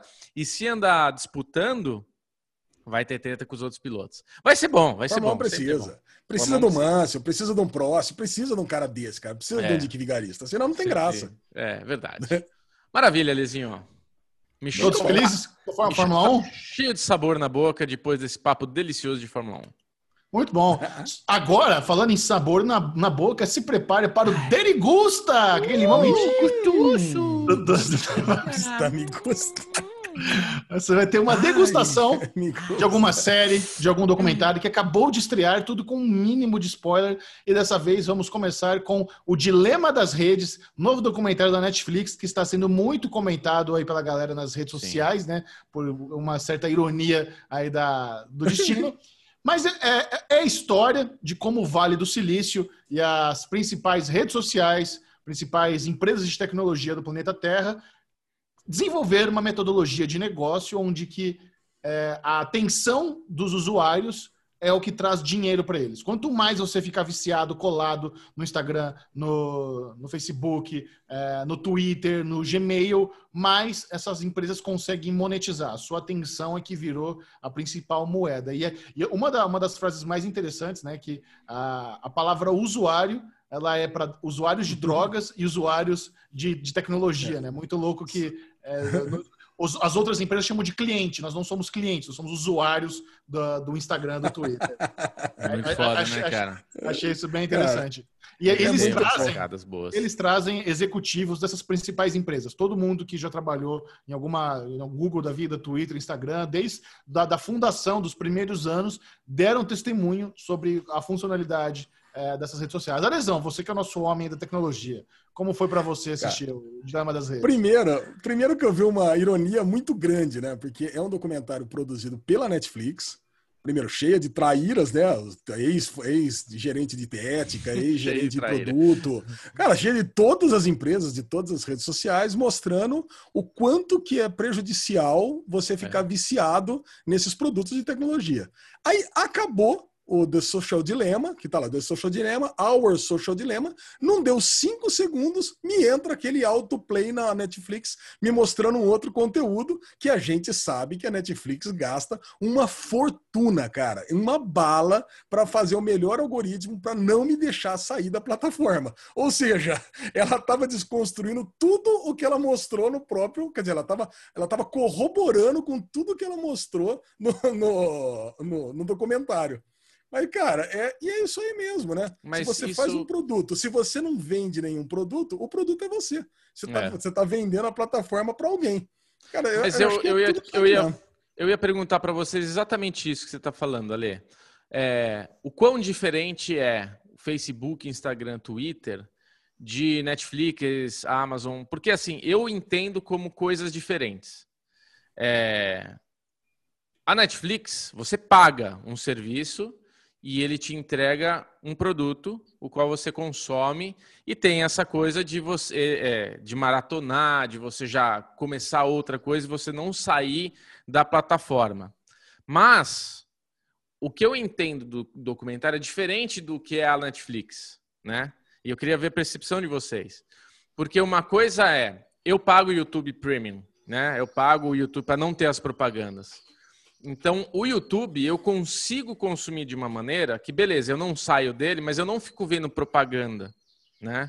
Eu fico vendo esses, pro, uh, uh, eu fico, eu tenho as sugestões do algoritmo, eu tenho as coisas de coisas nonsense que não tem nada a ver com o que eu gosto, né? Mas assim, são YouTubers, são influenciadores, são pessoas. Agora, o Facebook, o YouTube sem ser premium, o Instagram, o Instagram principalmente, que é uma coisa que eu, que eu vejo bastante tem essa coisa de ficar me jogando propaganda toda hora. Então eu tô vendo lá, foto do Michel, foto do Alesão, foto de tal, de repente ali, facas Guinso 2000, continuo, botas de couro, não sei o que lá, continuo, mas tô no, no Stories vendo lá o Alezinho retweetando, não sei o que, de repente vem lá, é, curso XP online, sabe? Tipo, ali tá sendo impulsionado propagandas para mim toda hora. Toda hora eu tô vendo as coisas.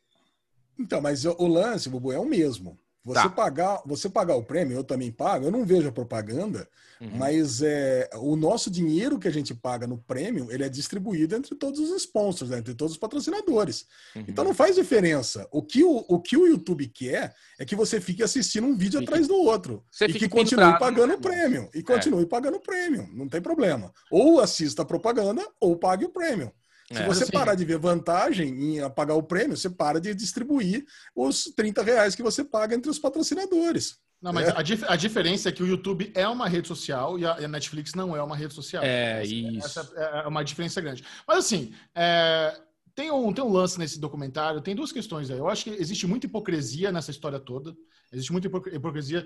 O, o documentário ele, ele, ele é dividido entre, entre relatos de pessoas reais que trabalharam nessas empresas e uhum. uma parte lá ficcional, onde eles fazem uma historinha contada para tentar exemplificar como funciona o algoritmo, essas coisas. Eu não gostei muito da parte ficcional do, do, do documentário, eu acho muito exagerado, acho que tem exemplos ruins. É, ela é, é, é, é legal caricatura. Ver, é, não, é legal você ver como funciona o algoritmo ali com os, com os, três caras, com os três atores iguais, tá? É legal, mas tem muito exemplo ruim, não realista ali, então eu acho que uhum. eles não precisavam ter feito exemplos não reais. Sabe? Então, Sim. é um documentário que fala sobre desinformação e tem exemplo ali merda. Só é, que eu, eu, eu acho que existe uma hipocrisia muito grande de duas questões. Qual é o grande problema disso tudo? O grande problema é você esperar que empresas milionárias tenham a ética de mudar a sua, a sua forma de monetizar sendo que já, já encontraram, é, ou seja, são, são as empresas mais ricas da história da humanidade. Você, agora você espera que essas empresas mudem para ter ética. Eu acho isso hipócrita. E você também quer que pessoas. O problema é que pessoas com má intenções apre, aprenderam a dominar o algoritmo. Então você tem nações tentando é, mexer em, em, em eleições porque dominaram o algoritmo com muita desinformação. Você tem gente que acredita em terra plana ou que é troll. Aí, e assim, a principal solução que não foi falada não é isso, não é essas, essas empresas se regulamentarem, não é a gente tentar lutar de forma ética, porque esses caras que estão lutando pela ética, os caras estão ganhando grana. Aquele principal lá, que saiu, né, porque ele não concordava com o modelo de negócios, acho que ele era do Google, hoje o cara dá palestra sobre isso. Então o cara está ganhando balance, o cara está ganhando dinheiro em cima disso. Então é, é muita hipocrisia. A solução está na educação. O problema é, o lance é isso, a educação é o que resolve é. tudo isso. E educação hoje é escassa. Tem gente que não tem acesso à educação. Se você assiste um vídeo no YouTube e acredita que a Terra é plana porque você viu um vídeo no YouTube, é complicado. Se você acredita que vacina faz mal porque você viu um vídeo no YouTube, é complicado. Então, a forma como as crianças consomem, isso é até bom para eu quero falar com vocês, vocês dois têm filho pequeno.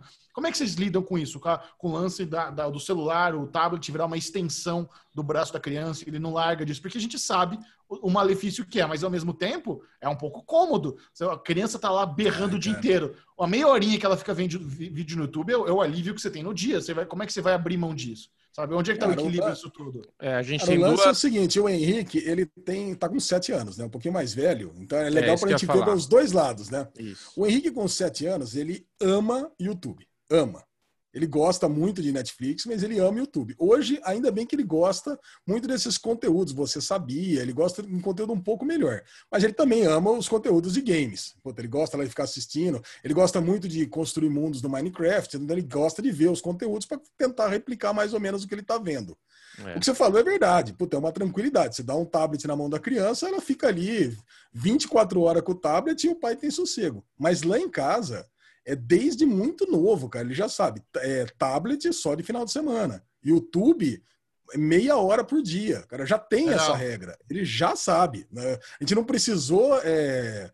Agora, com essa idade de sete anos, ele já sabe. E, e, e, se ele foge dessa regra, ele mesmo já vem envergonhado, contar, puto, hoje eu fiquei muito mais tempo do que deveria, eu quero pedir desculpa para vocês. Ah, então, cara, Cara, é muito foda, né? O Henrique ele tem esse conceito. Tanto que, mas de tanto é, ver como é que funciona essa mecânica de YouTube e de redes, eu já contei aqui em outros casos, né? Ele está tentando bolar uma solução para de ganhar dinheiro com, com, esse tipo de plataforma. Então ele, ele, entende que o quão viciante que é o mundo de uma criança é, dentro de um mundo de, de Second Life ou de uma rede social e o quanto que pode viciar.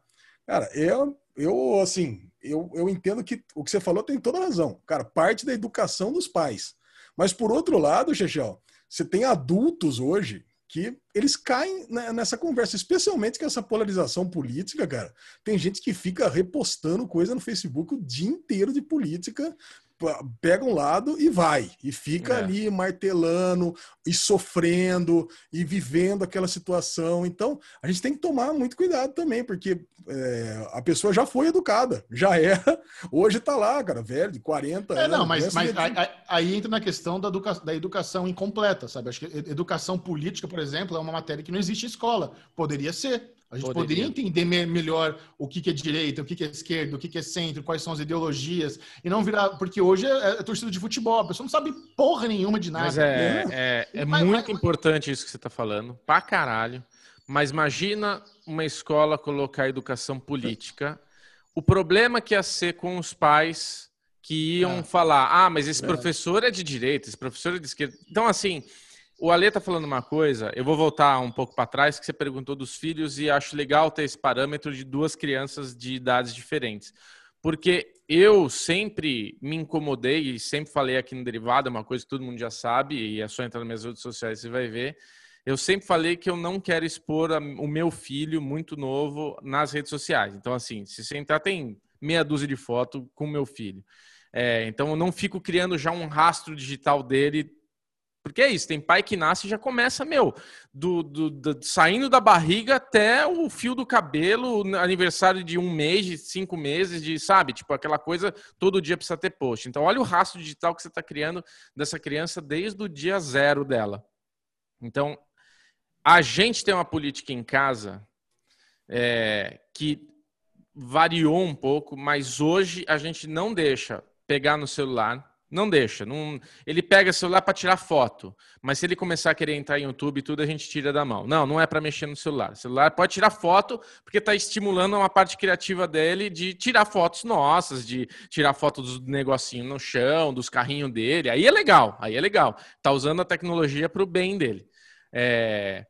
iPad a gente não tem, a gente não usa, não trabalha com iPad. iPad é muito grude né? A minha mãe tem um iPad e, minha, a, e a avó dele, a minha sogra, tem iPad. Então ele viu o iPad e ele quer pegar. A criança adora iPad, porque é um celularzão, né, para eles. É ver YouTube um pouco maior, é ver os bagulho um pouco maior. Então a gente também não deixa pegar o iPad. E YouTube, cara, pra você ter ideia, ele ficava no YouTube na TV. Eu deixava na televisão. Mas até na TV eu cortei. E isso antes de ver o documentário. Lá atrás eu já cortei, porque é isso, para uma criança é muito conteúdo nonsense. Tipo, é uns conteúdos e, e, de repente ele tá vendo, tem uns videozinhos que são carrinhos que é como se fosse Hot Wheels. Então é o Homem tem os personagens, tá o Homem-Aranha, o Batman, o Wolverine, o Hulk. Eles vão entrando no carro e desce uma montanha russa que dá o loop, que não sei o que, que cai, que não sei o que lá, e ele tem que parar no fim no, no fim lá. Aí eles ficam aplaudindo lá. Uns bonequinhos 3D bem zoeirinho, mas é divertidinho de ficar assistindo aquilo lá. Só que um dia ele estava vendo aquilo, de repente pulou para um outro que era igual, que quando o carro caía, o Homem-Aranha espatifava no chão e ficava sangue. Tipo, então você vê como Nossa. é um negócio. É, e a Sabrina Caralho. de repente viu e falou: Meu, o que, que é isso? Você tá louco? Tal? E eu falei: Meu, mas ele tava vendo. Então, assim, é, é, o YouTube tem um monte de conteúdos que Aí vão falar, ah, mas tem o YouTube Kids. O YouTube Kids o cara não gosta, entendeu? Então, assim, o que, que eu fiz? O YouTube quebrou. Filho, o YouTube quebrou, não tá funcionando. É Netflix. Porque Netflix ele entra lá no infantil e ele vai ver um desenho. Beleza, ele vai entrar no negócio de maratonar um desenho, mas pelo menos ele está vendo um desenho com uma história que tem começo, meio e fim. É, um, é um ambiente mais controlado. É um ambiente mais controlado com uma narrativa, entendeu? Tem uma historinha. E a gente tem essa coisa do Ale que ele falou, que é de controlar o quanto tempo. O Michel tem razão. É, agora na quarentena, tanto eu quanto a minha esposa, a gente está se dividindo para conseguir trabalhar. É, eu consigo controlar melhor o meu tempo, a minha esposa é, é, é, mais a todo tempo acontecendo. Então, eu fico mais com ele. Em algum momento do dia, eu uso a Netflix como um, uma, um momento de uma válvula de filho, assiste um pouco esse desenho aqui que eu preciso resolver uma treta. E deixa ele lá um pouquinho e vou resolver meu problema. Mas os pais não podem usar isso como uma muleta sempre. Uma vez, eu não me esqueço, logo antes de entrar na quarentena, eu tinha ido no Frutaria São Paulo, que a gente já foi lá, uma delícia. Cara, é uma cena que me incomodou demais, velho, demais. Eu tava com uma, do lado de uma mesa com uma família, assim, né? Eles estavam comendo. Tava o pai e a mãe, sem conversar, os dois no telefone. E tava os dois filhos, cada um com um fone de ouvido e um iPad Nossa, na mão.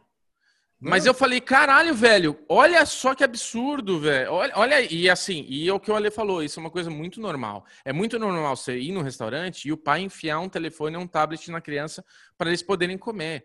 Mas assim, eu entendo, eu não julgo, mas ao mesmo tempo eu julgo sim. A gente não pode deixar a função de ser pai, de ser mãe, de ser mãe de lado e colocar um acessório para fazer essa função. Você precisa educar o seu filho, você precisa ficar com o seu filho, você precisa gastar o tempo com o seu filho. Esse documentário só reforçou coisas que eu e a minha mulher já fazíamos, não inconscientemente, conscientemente, mas reforçou ainda mais, entendeu? O, eu acho que o Michel fala bem essa coisa de ter um pouco de hipocrisia ali, ter um pouco de exagero, mas ao mesmo tempo, Michel, é difícil falar que, tipo, pô, mas o cara é imbecil, ele acredita em terra plana. Mas assim, tem informações que são complicadas. As pessoas gostam de se identificar com, com informações. Não, mas, mas eu falei para você, ao mesmo tempo que eu acho que a solução é a educação, eu sei que a educação é escasso. Eu sei que não é, não é todo mundo que tem acesso à educação. Então não é uma coisa simples.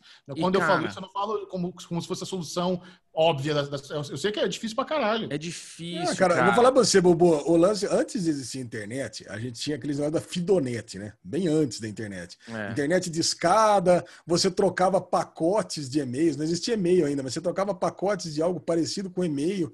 E nessa época, cara, eu já tinha aí meus 15, 16 anos, eu entrei num grupo de ufologia Veja bem eu, né? Eu que agora não acredito mais em nada. Mas eu comecei a acreditar que existiam ETzinhos ali, quanto guardados em câmeras do governo americano, e que todo ET gostava de sorvete de morango. Você sabe que é. tem umas paradas, cara. Se você, não importa a educação que você tem, o quão inteligente você seja, você acaba, uma hora você acaba caindo nessa, é, é tipo. É o que eu ia falar. Olha a nossa bolha, nossos, a nossa, o nosso círculo de amizades. Quantos amigos que você conhece que são inteligentes, pessoas estudadas, né, educadas e tudo mais. Olha a quantidade de links que esses caras compartilham com você. Olha a quantidade de coisas que eles compartilham na rede social deles. Aí você vê, você, porra, a minha mãe, a minha sogra, tá toda hora mandando no meu no WhatsApp dos grupos ali uns bagulho. Você fala, mãe, não, mãe, é fake. E o Facebook, aconteceu isso ontem, inclusive, coincidentemente. Ontem minha mãe mandou um link para mim, Bruno, olha isso é fake. Ela ainda perguntou, ela ainda pelo menos teve, começou a ter essa consciência. Era uma mulher falando que uh, era uma mulher falando que uma amiga dela que é médica colocou os filhos voluntários a vacinas, não sei o que lá, essas vacinas de teste e morreu a família inteira. Só que, mano, você viu isso aí? Morreu então, os três filhos. Eu vi. No Facebook, no Facebook agora, se você entrar nessa notícia, ele tem um alerta de que é fake. Não é. tem, não tem fundamento. Blá, blá, blá. Eu falei, mãe, é fake. Só que assim, qual que é o problema? As mães, as pessoas, não as mães, não vou falar mães, as pessoas mais velhas, né? As pessoas, tipo, eu vejo que isso está acontecendo muito mais com as pessoas de 60, 70 anos, que elas ficam recebendo e já lê o título e compartilha. Vem, vai, vem, vai, vem, vai. E é bem o que o documentário escreve. Essa polarização, essa Tipo, as pessoas não, não toleram mais nada, ninguém consegue conversar mais, entendeu? E, e hoje, se você entrar agora aí e escrever comer petróleo faz bem para o cabelo, vai ter uma porra de uma notícia falando que petróleo faz bem, porque se você passar petróleo na cabeça vai ser bom para o couro cabeludo. Não, tipo, mas... Você consegue encontrar o que você quer. Entendeu? A gente, e, as, a, tem gente a gente precisa gosta. responsabilizar as redes sociais por esse tipo de coisa. Eu acho que, como eu disse, eu, eu acho que é, é inocência da nossa parte querer que eles mudem a forma de negócio, mas ao mesmo é. tempo a gente precisa que esse Facebook, Twitter, Instagram não permita a disseminação de fake news, de, de é. coisas que, que, envolvam ódio. Isso aí é, realmente precisa existir. Não sei se é, é leis ou eles mesmos se regulamentam, mas isso não pode, sabe? Não pode ser tão fácil assim você propagar coisas insanas, porque não importa a educação, tem gente na inocência às vezes cai. Agora, assim, tem, tem uma coisa que, que me inspirou esse documentário. Assim que acabou tá. o documentário, eu catei meu celular, entrei no Instagram, no Twitter, no Facebook, no Rap, no Uber, no 99 e tirei as notificações de quase tudo. Tirei, tirei de, de, tudo notificação merda, sabe? Eu falei, meu, eu, para eu pensar aqui, meu celular apita muito por coisa que não me interessa. E toda hora eu tô lá pegando, olhando para a tela. Se eu diminuir a quantidade de, de tempo que eu pego meu celular porque acendeu a luzinha, porque deu uma vibrada com uma notificação merda, talvez seja benéfico. E, velho, que delícia. É. Realmente era só coisa inútil que eu recebia. É muito fácil você entrar na, nas, na, nas, notificações, aí na, nas preferências dos aplicativos e tira. Tem um monte de coisa ligada. Quando você meu, realmente não quero Desliga nada não, não me, é muito melhor. Não, Desinstalar. Perfeito eu acho que assim, é, é, é, complicado você esperar que as pessoas desinstalem o Facebook. Pode ter, mas, por exemplo, a gente que trabalha com internet, Facebook, Twitter, Instagram, Instagram, não é só uma questão de vaidade, é uma questão de é. trabalho. Quando a gente é. fecha um trabalho, as pessoas esperam que a gente compartilhe esse trabalho nas redes sociais. Nas redes sociais. Então, e eu encaro, se você for ver o Instagram do Série Maníacos, ele virou meu Instagram pessoal também. Por coincidência, na verdade, eu tinha tanta resistência com o Instagram que o Ale que criou o Instagram do Série Maníacos, não fui nem eu. Hoje é meu Instagram, mas quem criou foi o Ale, que fala que puta preguiça, não quero Instagram. Tá? Hoje, essa pressão hoje rola com o TikTok. Então sempre é. vai ter o aplicativo do momento. Mas, velho, se você diminuir as notificações do, do, das suas redes sociais, você vai ver como muda muito a sua qualidade de vida. Falou coisa tudo, Michel. E, e, assim, inclusive essa coisa do looping, né, cara? Porque às vezes você pega. É, tem um vídeo do Portos Fundos que é maravilhoso. Às vezes você pega o celular, para ligar para alguém, para ver alguma coisa que você precisar, uma conta que você precisa pagar, não sei o que lá. Aí tem a notificação. Aí você entra no looping. Você viu a notificação, que viu uma coisa, que vai para outra coisa, e quando você vê, cara, você Mas... não fez o que você tinha que fazer. Cara, isso, isso não. Então, tudo bem, beleza. Mas assim, o cara, o, o grandão lá com as tranças, ele, alguém, não, alguém falou. Quando o YouTube te recomendar o vídeo, não clique nesse vídeo. Não sei. Cara, eu te descobri tanta coisa boa pela recomendação do YouTube. eu É. acho mó legal essas Não é bem recomendações. assim, não. É- é- Essa semana eu descobri um, um programa chamado Kill Tony, que é um podcast que os caras fazem lá no Comedy Store, ah, em, em Los Angeles, onde um, um, apresenta, um comediante famoso é, tira nomes do balde, onde a galera vai lá e tem um minuto para fazer stand-up. Só que nesse um minuto, cara, obviamente a maioria é ruim, mas os caras do, do painel ficam zoando o cara, o cara zoou a galera do painel, uma dinâmica legal. E eu descobri o Kill Tony graças a essas recomendações do YouTube. Descobri o podcast que eu falei também para vocês do Bad Friends, que hoje é um dos meus podcasts favoritos por causa de recomendação do YouTube. Tem assim, tem uma. Tem os caras são muito estridentes às vezes. É, é. Bom, meus amores, seguinte, eu acho que é, o dilema das redes, ao meu ver, funcionou comigo, me impactou, tá? Funcionou comigo. Me fez criar alguma. Como o Michel fez, que ele desligou todas as notificações, eu também desabilitei um monte de notificação. Eu estou criando uma política nova de o quanto eu preciso olhar para o telefone, porque eu tinha uma coisa de acordar de manhã, pegar o telefone e começar a olhar as notificações com as mensagens de WhatsApp, Telegram e tudo mais.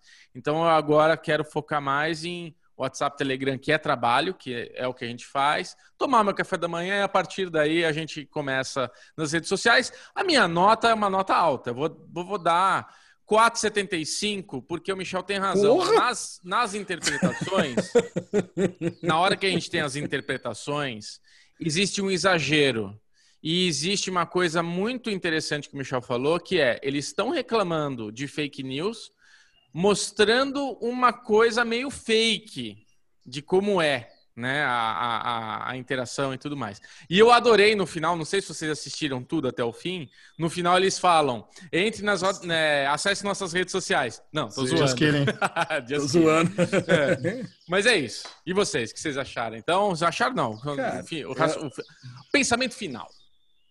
Cara, dessa, dessa parte aí dos, dos, dos três deles, né? Dos, das três inteligências artificiais ali que estavam controlando e mostrando como é que funciona, especialmente o Facebook, uma coisa que eu tinha certeza que funcionava, e ali mostrou que é dessa forma mesmo, é que se você ficar muito tempo parado em alguma foto, ele contabiliza isso. Eu adorei que, É, que é comprovou que é exatamente isso. Então, quando É. você está rolando a barra do Facebook, não é que existe aquele feed inteiro carregado. Se você parar muito, se eu parar muito tempo ali na foto do Bubu, pode ser o que for, pode ter certeza que três para baixo vai vir Bubu de novo. Que o cara tá entendendo que o conteúdo do Bubu tá É irrelevante. o que ele gosta.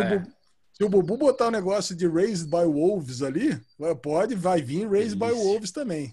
Olha aí. ó. Cara, então É é isso aí, cara. Eu gostei, gostei dessa, dessa alegoria que eles fizeram, mostrando o cara que ele sai das redes, volta, a menina viciada que quebra o jarro lá pra, pra pegar. Se fosse aqui em É, casa, isso velho, mas levava uma surra É de- de, lógico. rabo, de rabo de tatu. Esse é um exemplo. Esse é um exemplo ruim, eu acho. Foi esse aí. Você ficou com sua, matou, matou a saudade do menino do Santa Clarita Diet? Delícia. Muito, cara. Esse moleque é muito bom.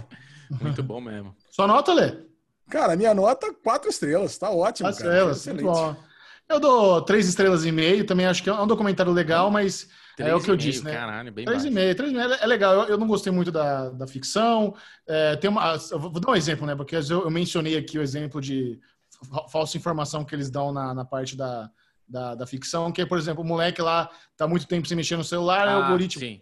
Vamos mandar uma notificação pirueta. Ele recebe lá: sua ex está namorando com fulano. Sabe? Isso é uma notificação que não existe. Eu não acho que, eu não acho que isso é mentira.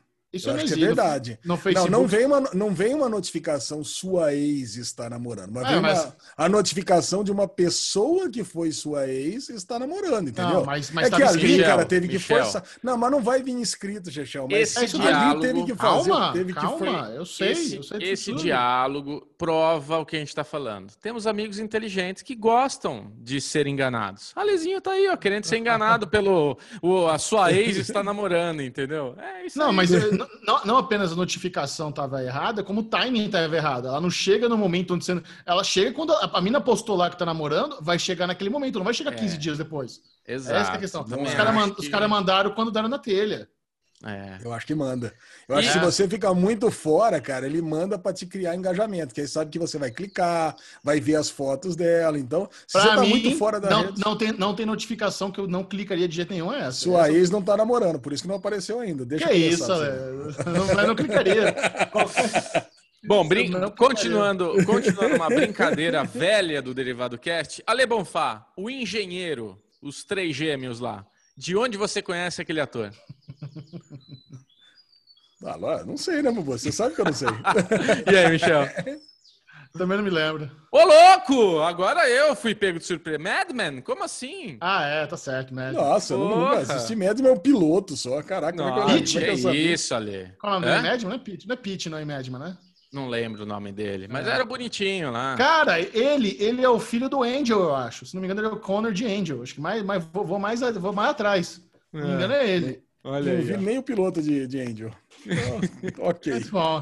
Vamos seguir. Vamos agora comentar o primeiro episódio da nova minissérie da HBO, The Third Day, que estreou recentemente, Uh!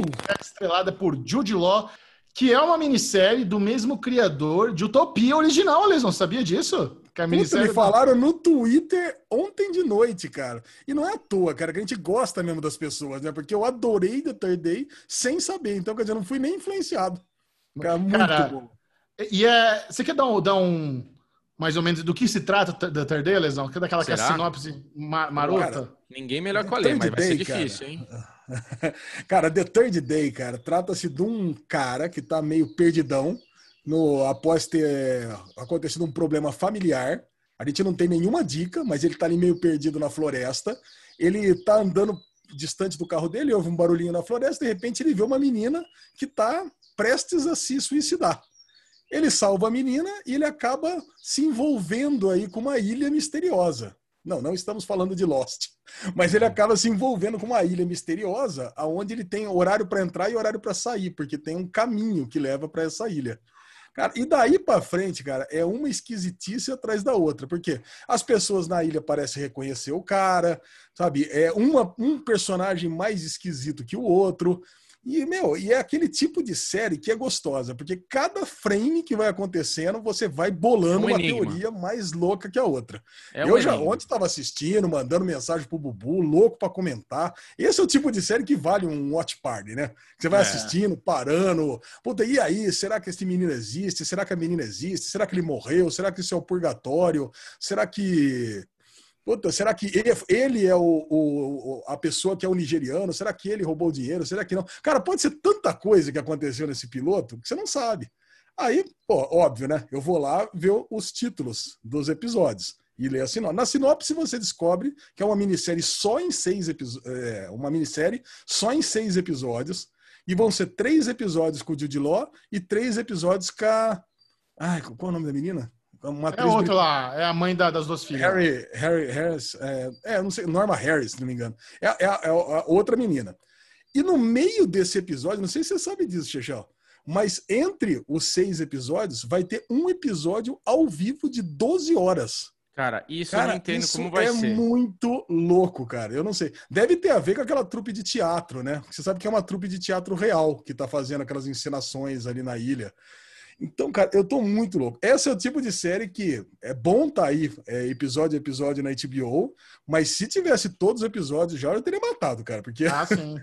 porra, meu tipo de série. Esse é meu Bubu. tipo de série. Você que adora uma câmera coladinha no rosto com alta definição, gosta de um blurzinho no fundo, o que, que você achou das técnicas de filmagens, ali, principalmente no, come- no primeiro ato do episódio? Cara, é, então, eu, eu- Primeiro, assim, a gente tem um destaque para cor verde. Tudo é puxado para o verde. Você vê que a roupa dele é cinza e em vários momentos ela fica verde. E ela é cinza, mas ela no reflexo, na ambientação, ela se torna verde. É, é impressionante, cara. A fotografia, ela, é... ela não é nítida, mas ela tem aquela coisa do clarity, né? De deixar tudo muito Tipo, a pele é muito nítida, as rugas são muito nítidas, mas ao mesmo tempo, a lente, eles usam uma lente que tem um. um a, a, abertura da lente, eles deixam tipo no máximo. Então, pega essas lentes de cinema que abre 1,2 a abertura da íris e deixa nesse máximo, que você vê que qualquer micromovimento ele sai de foco. Tudo tá fora de foco, a orelha tá fora de foco, o nariz tá fora de foco, o olho tá focado. Quando foca no nariz, todo o resto fica. Cara, é, é, então assim, essa técnica ela se faz percebida ali, né? Você vê que realmente tem um. Agora, mais do que isso, a série tem a coisa que o Ale falou, que é o enigma. tudo você tem que prestar atenção e somando, né? Então, por exemplo, ele está nesse momento onde ele tem essa discussão por telefone, possivelmente com a esposa dele, de que tem um lugar com dinheiro, cadê o dinheiro? 40 mil dólares, não fala para a polícia, não sei o que lá. Libras. Então, ele, é isso, libras. Então a gente sabe que tem um dinheiro por aí. Nesse momento, ela, ele fala: sim, eu estou aqui no Rio. Tá. Corta para ele chorando, descarregando. Corta para ele com uma blusa do menino, listradinha em azul e branco, e ele coloca no rio e ela vai embora. Você já meio que entende que ele tá ali meio que no dia que o filho morreu, você entende alguma coisa do jeito. Ele tá fazendo uma despedida, ele tá fazendo uma relembrante, como, se- como se ele tivesse colocado uma flor no túmulo do, do moleque. Perfeito. Só que, quando ele encontra, spoiler, tá, gente, do, do piloto, para quem não quer nenhum tipo de spoiler, porque essa é uma série que mesmo o piloto já estraga um pouco, então esteja avisado que tem um micro spoiler. Só que lá pro final do episódio, quando ele pega o dinheiro que estava no porta-malas do carro dele, vocês notaram que a sacola é igual à blusa do menino que ele joga no rio? Não? Pode Ele- ser. Não. Ela estrada eu- eu- eu cheguei branca a achar- e preta igualzinho. Bobo, né? eu cheguei a achar que o dinheiro estava envolto na, na blusa e não era uma Não, sacola. a blusa ele colocou no rio. E aquela sacola é a mesma cor do, do- da roupa do menino. Aquilo é uma reparei, sacola que é igualzinha. fosse- É, então, você fez a leitura, mas você viu a blusa. Mas é uma sacola igual à blusa. Então, tem ligação. Que é aquilo que você falou para mim por mensagem, Ale, que essa ilha pode ser o purgatório, essa ilha é, um, é, um, é uma transição, é alguma coisa. Então, ele provavelmente, por causa desse dinheiro, rolou um sacri... o filho dele teve um sacrifício, teve alguma, alguma coisa aconteceu com o filho dele por causa desse dinheiro, possivelmente. É, é- a delícia dessa série é isso. Cê- Ah, Cara, é assistir pra. Como é que é? Fuck mind, mind fucking lá. Mindfuck. Cara, uma coisa, Bubu, que é muito foda, não sei se você percebeu também, Xixi, eu falei com o Bubu ontem. Três pessoas perguntaram pra ele quantos filhos ele tem. Cara, isso não é à toa. Pô, quantos É. filhos você tem? Três filhos, mulher, três filhos, três filhos. É óbvio que ele tinha quatro, né? É óbvio que ele, assim, pra mim, é meio óbvio que ele, ele fala que tinha dois filhos e um- é, duas filhas e um filho. Então, pra mim, é óbvio que esse aí era o quarto filho. Pra mim, vai- vai- as coisas vão fazendo conexões. Ele, ele deve ter, provavelmente, ah, o motivo da morte do filho tem a ligação com o dinheiro.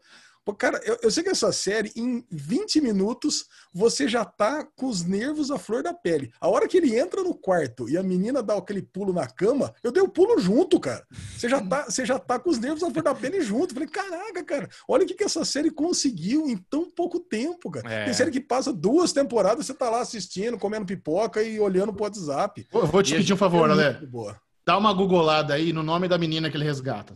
É, é, tem, E- um significado. Dá uma googolada É, lá. então, Pega. ela é. Epona. Uma- Epona. Epona é a deusa protetora dos cavalos. Ela, Isso. inclusive, esse nome, eu sei, por causa de Zelda. Esse é o nome do cavalo do, do, do, do Link, que é o guerreiro, né? É o, o, o- o nosso herói que faz a jornada ali da história de Zelda e tudo mais. Então, tem um significado. E ele não consegue mais ver essa menina nesse primeiro episódio. Ele não, tipo, ela foi só a a- a- o fio condutor a trazer ele, ele para dentro daquela ilha. Por quê?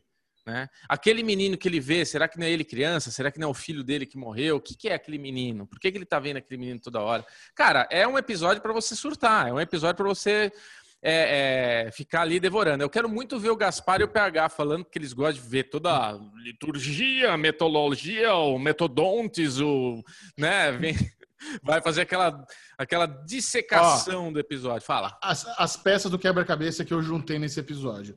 E pelo que eu entendi, ele fez, ele teve algum caso famoso onde o filho dele foi sequestrado e apareceu morto. Sabe? Foi algo teve repercussão nacional, ele apareceu na TV, ele ficou desesperado e aquele riacho lá provavelmente onde é, é, é onde encontraram o corpo do filho dele. E aquele dia deve ser o aniversário da morte do filho, ele estava lá fazendo o ritual de luto dele. E eu acho Tá. que a palavra-chave aqui é ritual. A gente tá nessa vila misteriosa que tem um monte de ritual pagão, tem uns Isso. negócios de sacrifício. Você vê os caras fazendo o sí- o símbolo da, da cruz de ponta cabeça. Ao você vai pra contrário. baixo, vai de ponta pra cima. Então, assim, aquele, aquele, aquela historinha do caminho para até chegar na ilha, fica submerso, aí tem que esperar a Bizarro. maré baixa, para é muito É bom. tipo um portal que você tem que entrar lá, né? É tipo um portão. Eu não acho que vai descambar para esse lado tão sobrenatural de aquilo ser o purgatório, ele está morto. Não acho que é Eu isso. acho. Eu acho que realmente Não. Eu acho que não. Eu acho que realmente te- teve um caso violento no passado dele. Provavelmente aquela criancinha que ele tá vendo é esse filho dele que morreu. Eu não, eu eu não cheguei a pensar no que você pensou, que ele, na verdade ele tem quatro filhos, apenas que o- um não. filho é o que É. morreu. É, o É isso que eu pensei. E ele tá meio que imaginando essa criança ali na ilha por algum motivo. Vai ter al- alguma coisa sobrenatural, provavelmente, vai ter. Mas eu não acho que é exatamente isso, porque não sei, talvez seja mais uma série de mistério do que Sabe- uma série Sobrenatural. Sabe E uma o Ale referência- falou uma Sabe coisa. uma referência boa, Chechel, que eu tive? White Isso. Bear. Cara, o White Bear de Black Mirror. Parecia que todas as pessoas estavam ali ensaiadinhas para fazer o cara sofrer. É. Por, por- por Não, causa da ah, morte do filho. É que aquilo ali me parecia um lugar turístico, né? Tanto que a tiazinha fala que ela vai lá direto com as filhas, não sei o quê. Por isso que eu não cheguei a pensar É, no mas eu não acho que. Eu acho que tudo ali. Ou a gente vai ver Ilha do Medo, que o Ale deu como referência, e na verdade o Jude Law tá num momento psicológico ali, aquela mulher que ele encontra no quarto é a psicóloga, que ela fica trabalhando esse psicólogo dele, desabafa pra mim, fala uma coisa que você precisa falar, ela fica ali querendo tirar essas informações. Ou a gente vai pro lado Lost, o lado, tipo, ele tá ali mesmo no lugar e todas as pessoas que estão chegando ali são pessoas que precisam passar por ali. Porque é, essa coisa de, tipo, a mulher, eu te vi na TV, mas não é que ele é famoso, né? é tipo... É o tudo- caso que é famoso. é o caso que é famoso, mas será que o caso é famoso? Será que na verdade. Porque ele também fala que essa cidade, o avô dele era de lá. Ele fica lembrando que ele tem alguma, algum link com lá, mas não tem. Cara, é mistério puro. Não podemos deixar de falar que Jude Law é uma Hum, delícia. Que homem, né? Que sabor, velho. Que Como coisa. Que gostoso de passar a língua naquele corpo, né? Porque o cara é bom, né? Puta que é pariu. ele muito bom. Até em Rei É, Arthur, não, que é um cara. filme merda, ele é muito Não, bom. na- nada salva Rei Arthur, mas, cara, Jude Law realmente é, é especial. Que ator foda. É, Eu não, pra mim, o Young Pope, cara, se você quer amar Jude Law, assista, assista Young Pope, que Puta, você vai amar o eu homem. Não tem como. É. É, isso. É, é- É, é um, é um- é começo de ministério bem interessante. Vamos acompanhar, sim. Agora, Lê, só pra bom. gente não deixar de falar também, a gente já falou muito rapidamente, como que você imagina que vai ser a live de um episódio? Que porra é essa? Cara, eu imagino que, como é o fechamento do arco do Ju- Judge Law, né? Então você tem aí três episódios de Judge Law, depois começa o episódio da Naomi Harris, que vai in- intercalar com o dele no último episódio.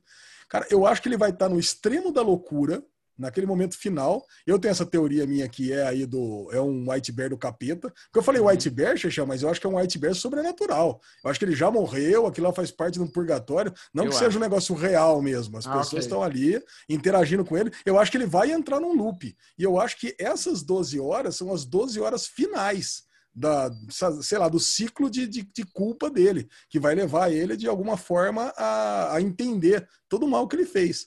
Como tem a personagem da, da Naomi Harris depois que entra, e, e- e vocês falaram toda essa parte aí do sequestro, pode ser que ele seja o sequestrador e ele tenha matado o filho da Naomi Harris. Que como existe uma ligação dos dois, talvez seja isso também, sabe? Ele, ele esteja lá pagando o pecado dele. Porque na sinopse diz que a, a ilha vai mexer com ele e ela vai mexer com a ilha. Então, cara, é, é um negócio que, que é muito louco. Então, pode ser que aconteça isso. Então, Bubu, nessa live, pra mim é isso. São 12 horas de loucura na vida do cara. É, minha vez. Ô, que Ah, isso? eu não, quero. eu não acho que vão ser 12 horas de live. Acho que vai em um episódio como se fosse 12 horas. Não é. Não, são ninguém 12 vai, horas. Ninguém vai ficar 12 foi horas bem claro.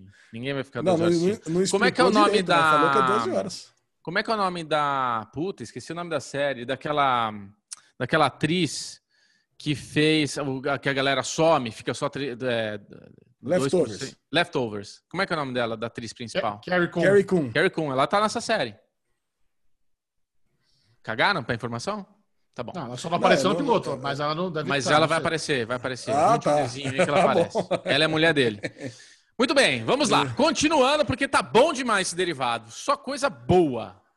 Vai. Tem alguma dica, vocês, pra, pra gente encerrar o Dele Gusta? Ah, dele gusta, dica, oh, é verdade, dica maravilhosa! Gente, queria falar pra vocês que o Bubu, o Bubu é muito louco, né? Desculpa. É... Eu assisti sem querer um documentário, porque eu nunca assisti esse documentário, mas estava lá, Professor Polvo. Puta, nome, nome merda, mas é o um nome, em inglês, inclusive, traduzido no pé da letra. E é um documentário de um cinegrafista, um cara que trabalha, trabalhou muitos anos, meio que nem um bubu, trabalha na área, tu tá meio surtado, não aguentava mais e deu um break na vida. E ele começou a mergulhar e tal, e nesse mergulho, nessa imersão que ele começou a fazer pessoal, ele conhece um polvo e ele fica amigo do polvo e ele grava e vai todos os dias no mar, no mesmo lugar, para registrar esse povo. Só que no meio desse caminho, em 20 dias, 30 dias, sei lá quanto tempo dura, é... ele se torna amigo do povo. O povo vira brother dele. Cara, que história fantástica, Michel. Eu sei que você está sendo irônico, mas é um documentário que vale muito a pena. Não, eu tô, eu tô esperando é a próxima muito, Copa. É muito, é muito gostoso. Não, povo, não vou contar. Mas assim, é isso aí. Assiste que vale muito a pena essa dica. Aonde? Netflix, delícia. Netflix? Netflix, delícia. Professor Povo, puta delícia. O mais, o mais engraçado do professor Povo é que o Bubu resumiu assim, né? O que é o professor Povo, Bubu? Aí ele botou no nosso grupo ali. Não, é a história de um, de um videomaker, é a história de um profissional lá, como eu, que sai, fica cansado da vida e vai fazer amizade com o povo. Ah, beleza, é um videomaker cansou de tudo e foi lá, foi usar droga lá no, no negócio, foi virar um drogado na, na, África do Sul. Eu fui muito cuzão no grupo do derivado, né? Que eu falei, galera, mano, puta dica, assista essa porra aqui. Aí um cara falou do que que é. Tava lá, professor polvo, né? Assista. Mas sobre o que que é? Sobre um polvo, eu escrevi. eu falei, não, zoeira. Aí eu dei uma descrição. Muito bom. Vamos entrar agora na parte com spoilers, né? Como uh! se tivesse dado um monte de spoiler até agora, mas é. agora o bagulho é sério. Vamos falar uh! de I May Destroy, Lovecraft Country, tudo com muito spoiler. Então receba a vinheta mais spoilenta da Podosfera.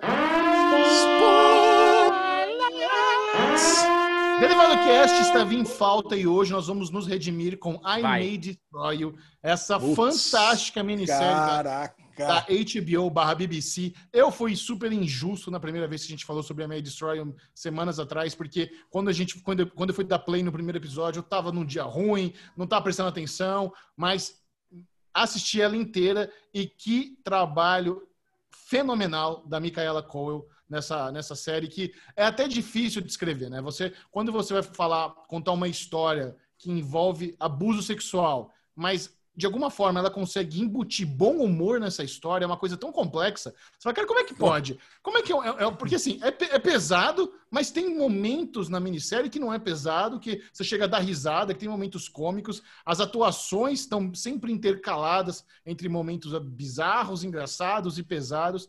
É uma fantástica história. Ver a carreira da Micaela Cole, como ela evoluiu, desde Chewing Gun, fazendo aquela minissérie que a gente adorou também, o uh, Black Earth Rising. Black, é, Black Earth Rising, Rising, Animal.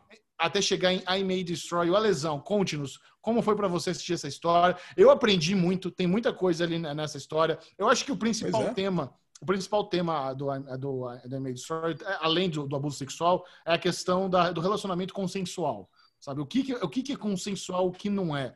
Sabe, tem muitas coisas, porque existem nuances, existem detalhes durante que muitas vezes gente, as pessoas não falam, mas que era para ser e não é. Às vezes um toma uma decisão que o outro não está de acordo e se, e se, torna algo abusivo. Sim, caraca, cara. E é impressionante, né? Nos primeiros episódios ali a gente já toma conhecimento de três, quatro, cinco tipos de, de abuso sexual que puta, a gente ficava na dúvida, né? Puta, isso aqui era abuso sexual mesmo? Não. É, é para ser tratado como um crime passivo de condenação. Né? Você tá, com certeza você está pensando na cena do cara que no meio da relação ele decide tirar a camisinha e não avisa nada para ela, né? Então é Sim. é uma decisão que ele pega, faz, e puta, e no episódio seguinte ele já é condenado, pelo menos publicamente, né? Que não. Ele não é preso, mas ele é. é Foi cancelado ele foi cancelado. Cara, e, pô, puta cena maravilhosa, né? Ela, quando ela, ela vai subir para fazer a leitura lá do, do, do, livro dela, ela decide parar e fala assim: ó, eu fui estuprada e por o cara que tá ali. E aconteceu exatamente isso. E ela descreve exatamente o que aconteceu, não, não precisa inventar nada mais. Então foi isso. É. Cara, e, mas assim, eu acho que a jornada mais impactante de I May Destroy, cara, é a jornada de descoberta, né? Das múltiplas descobertas, né? Primeiro, ela descobrindo que ela foi abusada no bar, depois ela descobrindo que o cara eh, tomou essa decisão de tirar é, de, espontaneamente a camisinha, depois o, o, o brother dela, que também, puta, ele tinha acabado de ter uma relação com o cara e o cara decide dar uma sarrada a mais ali, sem a permissão dele. Falei, caralho, cara. Tipo, aí, aí que ele fala assim, puta, mas isso aqui tá certo, tá errado. E aí, puta, e, e aí passa aquele negócio, né? É o que você falou. Ele, eles estão numa. perante ao público ali, perante as amizades, eles estão numa boa. Mas quando mostra o inferno astral que eles estão vivendo, pô, é muito triste, né, cara? E pô, é, um dos episódios mais chocantes para mim foi quando ela volta para encontrar com o amigo dela na Itália. E o cara, porra, ela sai para pegar a pizza e o cara bate a porta na cara dela, cara. Ela tem que. Não tem dinheiro, não tem cartão, não tem como voltar para casa. E ela acaba chorando ali na, na praia, que no, nos primeiros episódios ela tava comemorando com o cara, aquele episódio de flashback. Eu acho que a, a, a série é muito bem montada, né? É muito bem montada para você ter esses gatilhos de felicidade que depois vai te destruir. Acho que é por isso. I may destroy né? Por causa disso, que vai te destruir depois na sequência. Eu vi uma entrevista dela no, no, no, Daily Show com Trevor Noah e ela falando: Meu, a, a, minha intenção nessa série, porque a Micaela não apenas é protagonista, mas ela bolou, escreveu, é um, é um negócio muito pessoal dela. Ela, ela sofreu abusos sexuais na vida dela. Sim. Ela, ela disse que a série não é exatamente um retrato do que aconteceu com ela, que ela colocou ali muita dramaturgia, mas que as conversas que ela quis passar é, na série é muito dela. E ela até diz que em determinados momentos, você vai notar que a personagem principal, ela é bem escrota, sabe? Ela caga pra amiga, Sim. ela toma algumas decisões zoadas e você fica naquele dilema, puta, peraí, é, eu tô, eu tô ciente que essa mina sofreu abuso sexual, mas dá para você ser escroto também com seus amigos, sabe? Então, ela fez um negócio muito complexo, é um trabalho fantástico. A gente recomenda muito que vocês assistam a May Destroyer, não apenas pela questão aí da conceitual, mas, cara, é uma ótima série, independentemente de qualquer é. coisa. É. É uma série com trilha sonora boa, com atuações fantásticas, com uma montagem muito boa, com uma história que você acaba aprendendo bastante. Eu recomendo muito. Foi assim, foi, foi uma, uma, uma maratona que eu fiz, né, para ficar em dia logo com a série, que valeu muito a pena. Putz. É isso que eu ia tá perguntar tá para você. você assi... Oi? Ela não tá no M, né? Não tá concorrendo a nada. Não entra. Ano que vem, não tá na janela do M. Ah. Tá. Não tá na janela. Cara, agora você assistiu tudo de uma vez, né, Xexão? Eu tive a experiência não, não de assistir. Não tudo de uma vez. Eu fiz uma, eu assisti, acho que falta, eu tava um pouco atrasado, eu tinha que assistir dois episódios, tal. Não foi 15 é. de uma. É, tem 12, na verdade, não foi 10 num dia.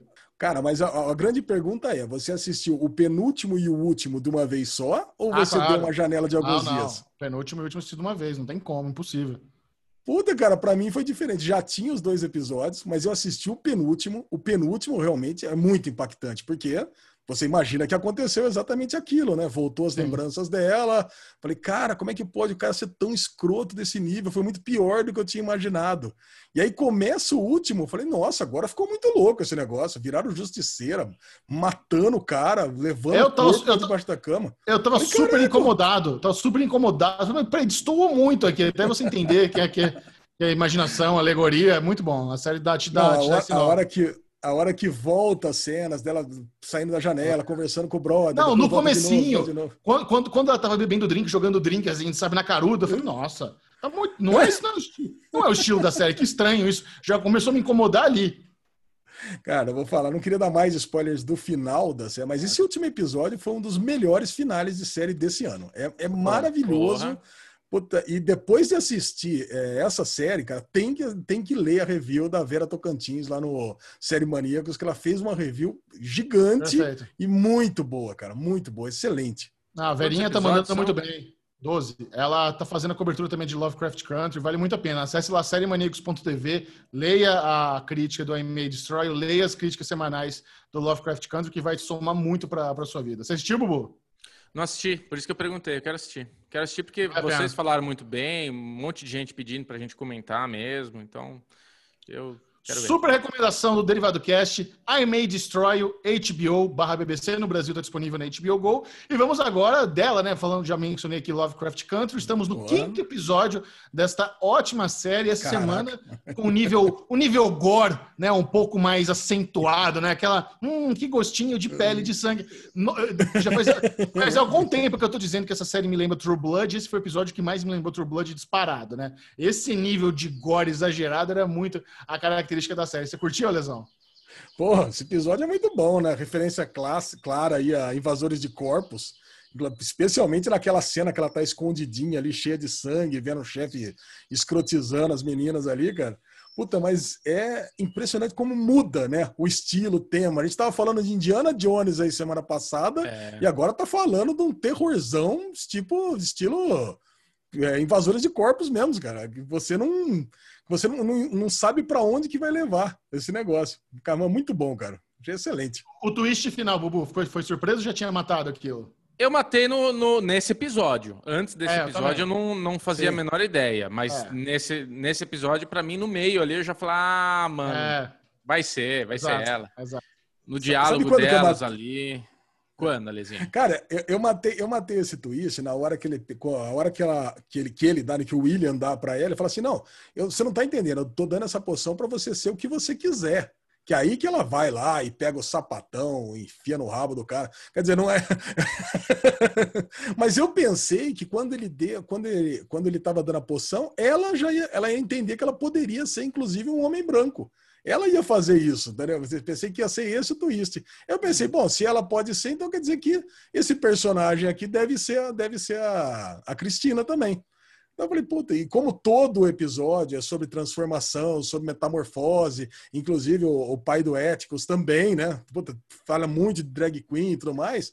Falei, cara, vai ser isso aí, vai ser todo mundo transformando em tudo. Então, Ali- Aliás, aquela cusparada ali lá foi. foi eu nunca vi um tão grande na minha vida. Eu falei, caraca, isso é um cuspão mesmo. Olha, eu vou te falar, cara. Ali, KY, Ola, todo mundo pode ver aquele episódio pra entender como que funciona uma lubrificação bem feita.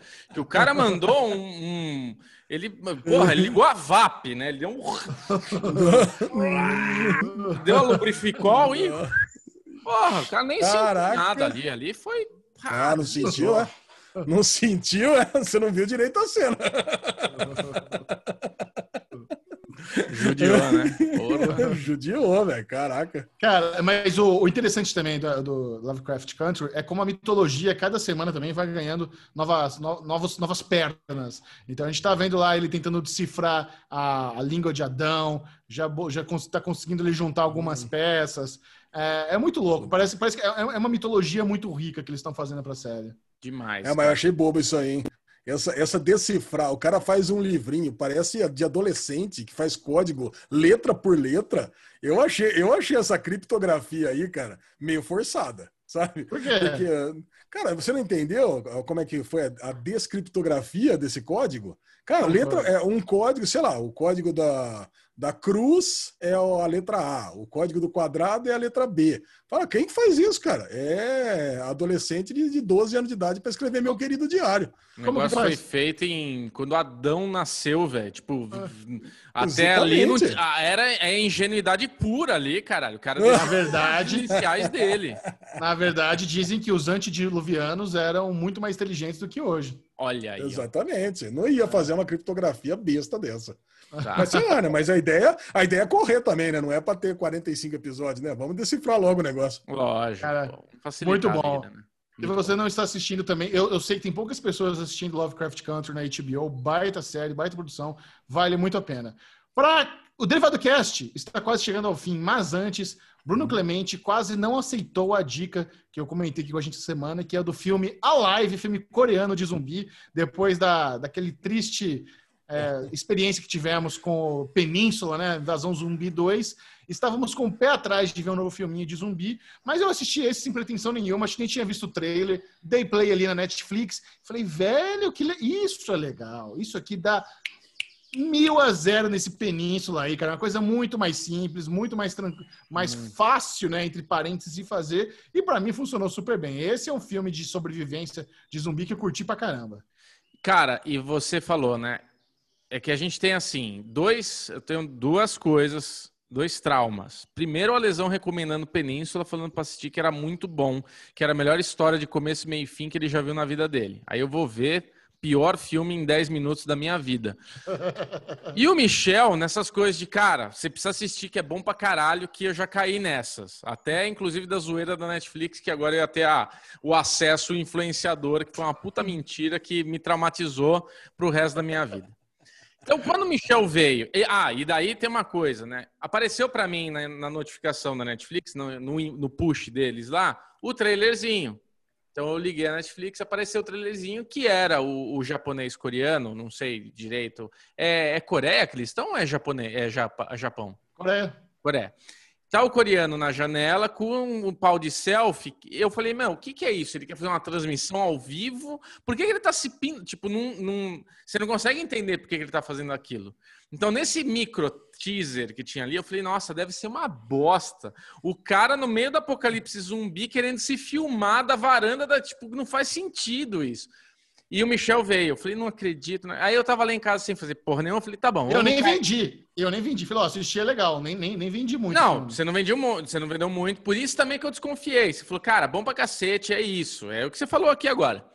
Tá bom, deixa eu dar play. Porra, e não é que o negócio é bom pra caralho, velho? Eu falei, aê, filha da mãe, é isso! É isso que Península tinha que ter feito. Perfeito! Caralho, velho. É o, o, o cara, descrição do Michel. Repito, simples, barato, rápido, corre... zumbi da correria. Mano, é, é, tipo historinha fácil de ser resolvida. Bom pra caralho. A Lesão Monfá, o nosso fã de zumbis, tenho certeza que adorou. Não, eu não via. Chega de zumbi, cara. Você não assistiu? Cara, não, é não assisti. Você vive mandando pra gente esses pilotinhos merda que, você, que a gente. É. E a gente te dá uma, a letra de uma parada boa e você caga pra gente.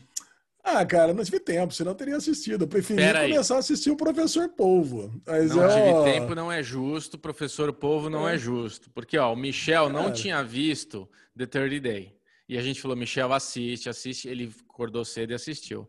Você, ah, Alexandre eu acordei cedo e fiz a pauta. Você, como Alexandre como toda quarta-feira. A gente tá falando de a live faz três semanas já, velho. Você podia ter dado play em algum momento. Entrou na sexta-feira. Como é que tá sei, falando faz três semanas? Eu tô, exagerando, Alexandre. Bobo, eu, eu, eu, te, eu, teria uma crítica para fazer de a live que eu acho que rola um tem, pouco de Tem, crítica, tem crítica. Não, mas assim, acho que tem um erro de continuidade meio grave em duas questões. Tem é. uns saltos temporais muito grandes. Sabe, o cara tá num dia e quando volta. E nesse período que do salto temporal, não teria como ele sobreviver sem água, por exemplo. É. A água dele tinha acabado, aí os caras dão um jump lá de 15 dias. Acabou. Não tem 15 dias, a morre. Sim. E sem falar no cabelol do brother. O cara tá 30 meses lá na porra do apocalipse e zumbi. Não cresce.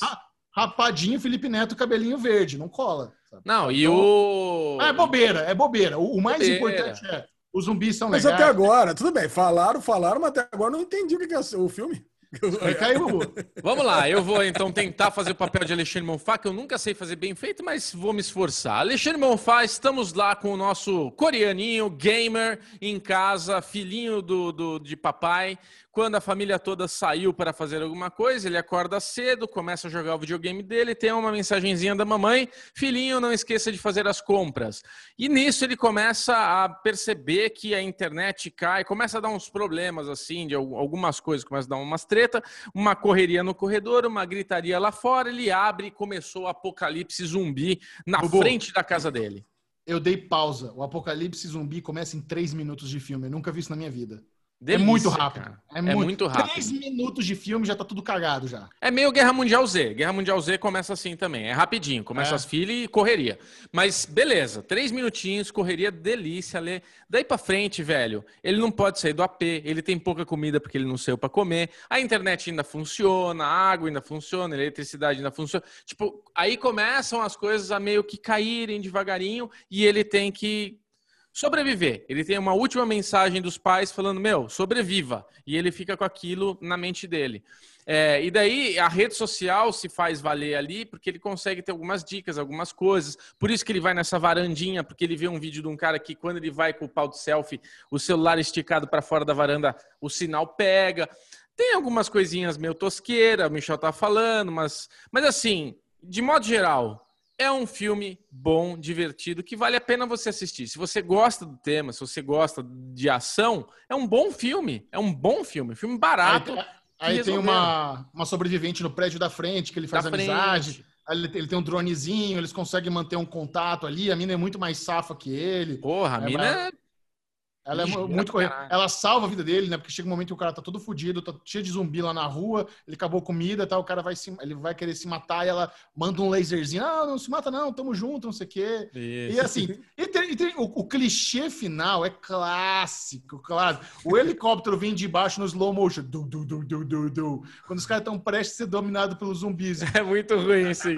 Essa é o clichêzão, mas é, cara, filme de zumbi tem que ter clichê, não é Tem impossível. que ter, tem que É ter. lógico, Não, é é tipo lógico. assim, eles estão num lugar, tipo, um helicóptero gigante daquele e não escutou chegando. Do nada ele vem de baixo pra cima do negócio, não vem de cima. tipo, da onde surgiu? O cara decolou dali agora, é isso, pra salvar? Rambo, né? É, mas, Caraca. cara, é o que me chamou. Bem legal. Clichê. Bem É bem legal. O que importa é que é bem legal. É isso. Alexandre Bonfá, leve-nos para casa. Vamos encerrar o Derivado Cast de hoje com o bloco Ninguém Se Importa. Olha aí, falando em zumbi, essa vai pro Chechel, evidentemente, né? O nosso drive-in guy aqui da do Derivado Cast. Hum. Empresa promove drive-in do terror na pandemia com interação real com os clientes. Como é que soa essa ideia para vocês? Lá no país de Gales, vocês vão ter tipo aquela noite do terror do Play Center, sabe? Adorava. Só que você vai lá assistir um filme de terror, mas vai começar a aparecer uma zumbizeira em volta Ah, do seu carro. É, Legal. cara, para Hum. causar um terror real, diz que é proibido cardíacos, porque diz que o negócio realmente o bicho pega. Caralho. E, cara, custa 125 reais lá, deve ser uma pechincha, Sabe, né? sabe o que deve né? acontecer? Um, dos carros deve ser até de ator, para ser um negócio pesado assim, porque os caras devem simular um ataque zumbi num, num cara que é cliente, mas na verdade é ator. Aí o, cara, o zumbi Putz. abre a porta e devora o cara na frente de todo mundo. Ah, Só, eu, só assim pra me dar medo. Porque se o zumbi estiver passando lá de fora e grudar na janela, caguei. Mas se ele ataca um cara É. que tá num carro fechado, eu achei que era cliente também, eu falei, eita porra, agora ficou realista o negócio. Imagina. Tem que ter o famoso deu algum problema aqui real. As pessoas têm que acreditar que deu alguma treta real, né? Se Aqui eu no Brasil. Meu filho meus sobrinhos, o bicho ia pegar, cara. Eles iam morrer. Então, olha, medo. aqui, É em São Paulo tem um negócio, mas zero terror, né? Lá no, no ginásio de Ibirapuera, não sei se já tá rolando, se vai rolar, acho que é 200, 250 reais, mas é uma volta no ginásio onde tem uma interação meio espacial, um negócio meio assim. Eu quero ir com o Vitor, cara. Mas é infantil, não tem nada de terror, não tem nada de zumbi que vai entrar no teu carro e te comer. Muito bom, cara. Ó, a galera passa bem lá no País de Gales. Até agora ninguém morreu. Deve ser barato lá, 125 reais aqui, mas lá é, deve ser pechincha por carro. Isso. Muito bom. Bubu Clemente, compartilhe com a turma as suas redes sociais. Quem já ouviu o Derivado Cast, mas te adorou e quer continuar trocando ideia, como é que faz? Ah, Vai lá, vai lá no Instagram, apesar de não estar gostando muito das redes sociais ultimamente depois do documentário, mas entra lá, Bclemente22 no Instagram, Bclemente22 no Twitter, Facebook, acho que eu vou deletar, então nem se preocupa. Vai lá, Alezinho. E você? E você, Alezinho? Alezinho, sim. Alezinho é foto do bumbum pra cima de manhã, logo cedo. Não é? Como é que é, Alezinho? Quem, como que a gente rola. procura? Eu boto as artes do nosso querido Rick Draws, né? Que agora fez uma Ah, arte Rick é demais, satirizando lá eu ter gostado de Mulan, e vocês não na semana passada, adorei. Coloquei Uhum. tanto no Twitter quanto no Instagram, Ale Bonfá Cardoso no Twitter, Ale Bonfá no Instagram, mas o que importa mesmo é o Twitter do Derivado Cast, o Twitter que mais cresce no mundo. O Michel Aí, tá vendo biquinho só do Série Maníacos? Não, derivado, Michel. Caiu do Série Maníacos. e você, Michel Arouca?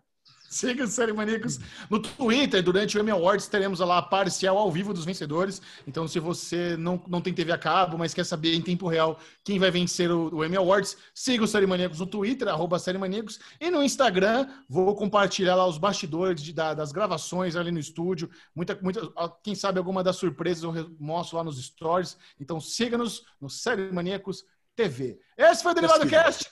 Adeus. O que tá falando por cima, hein, Ale?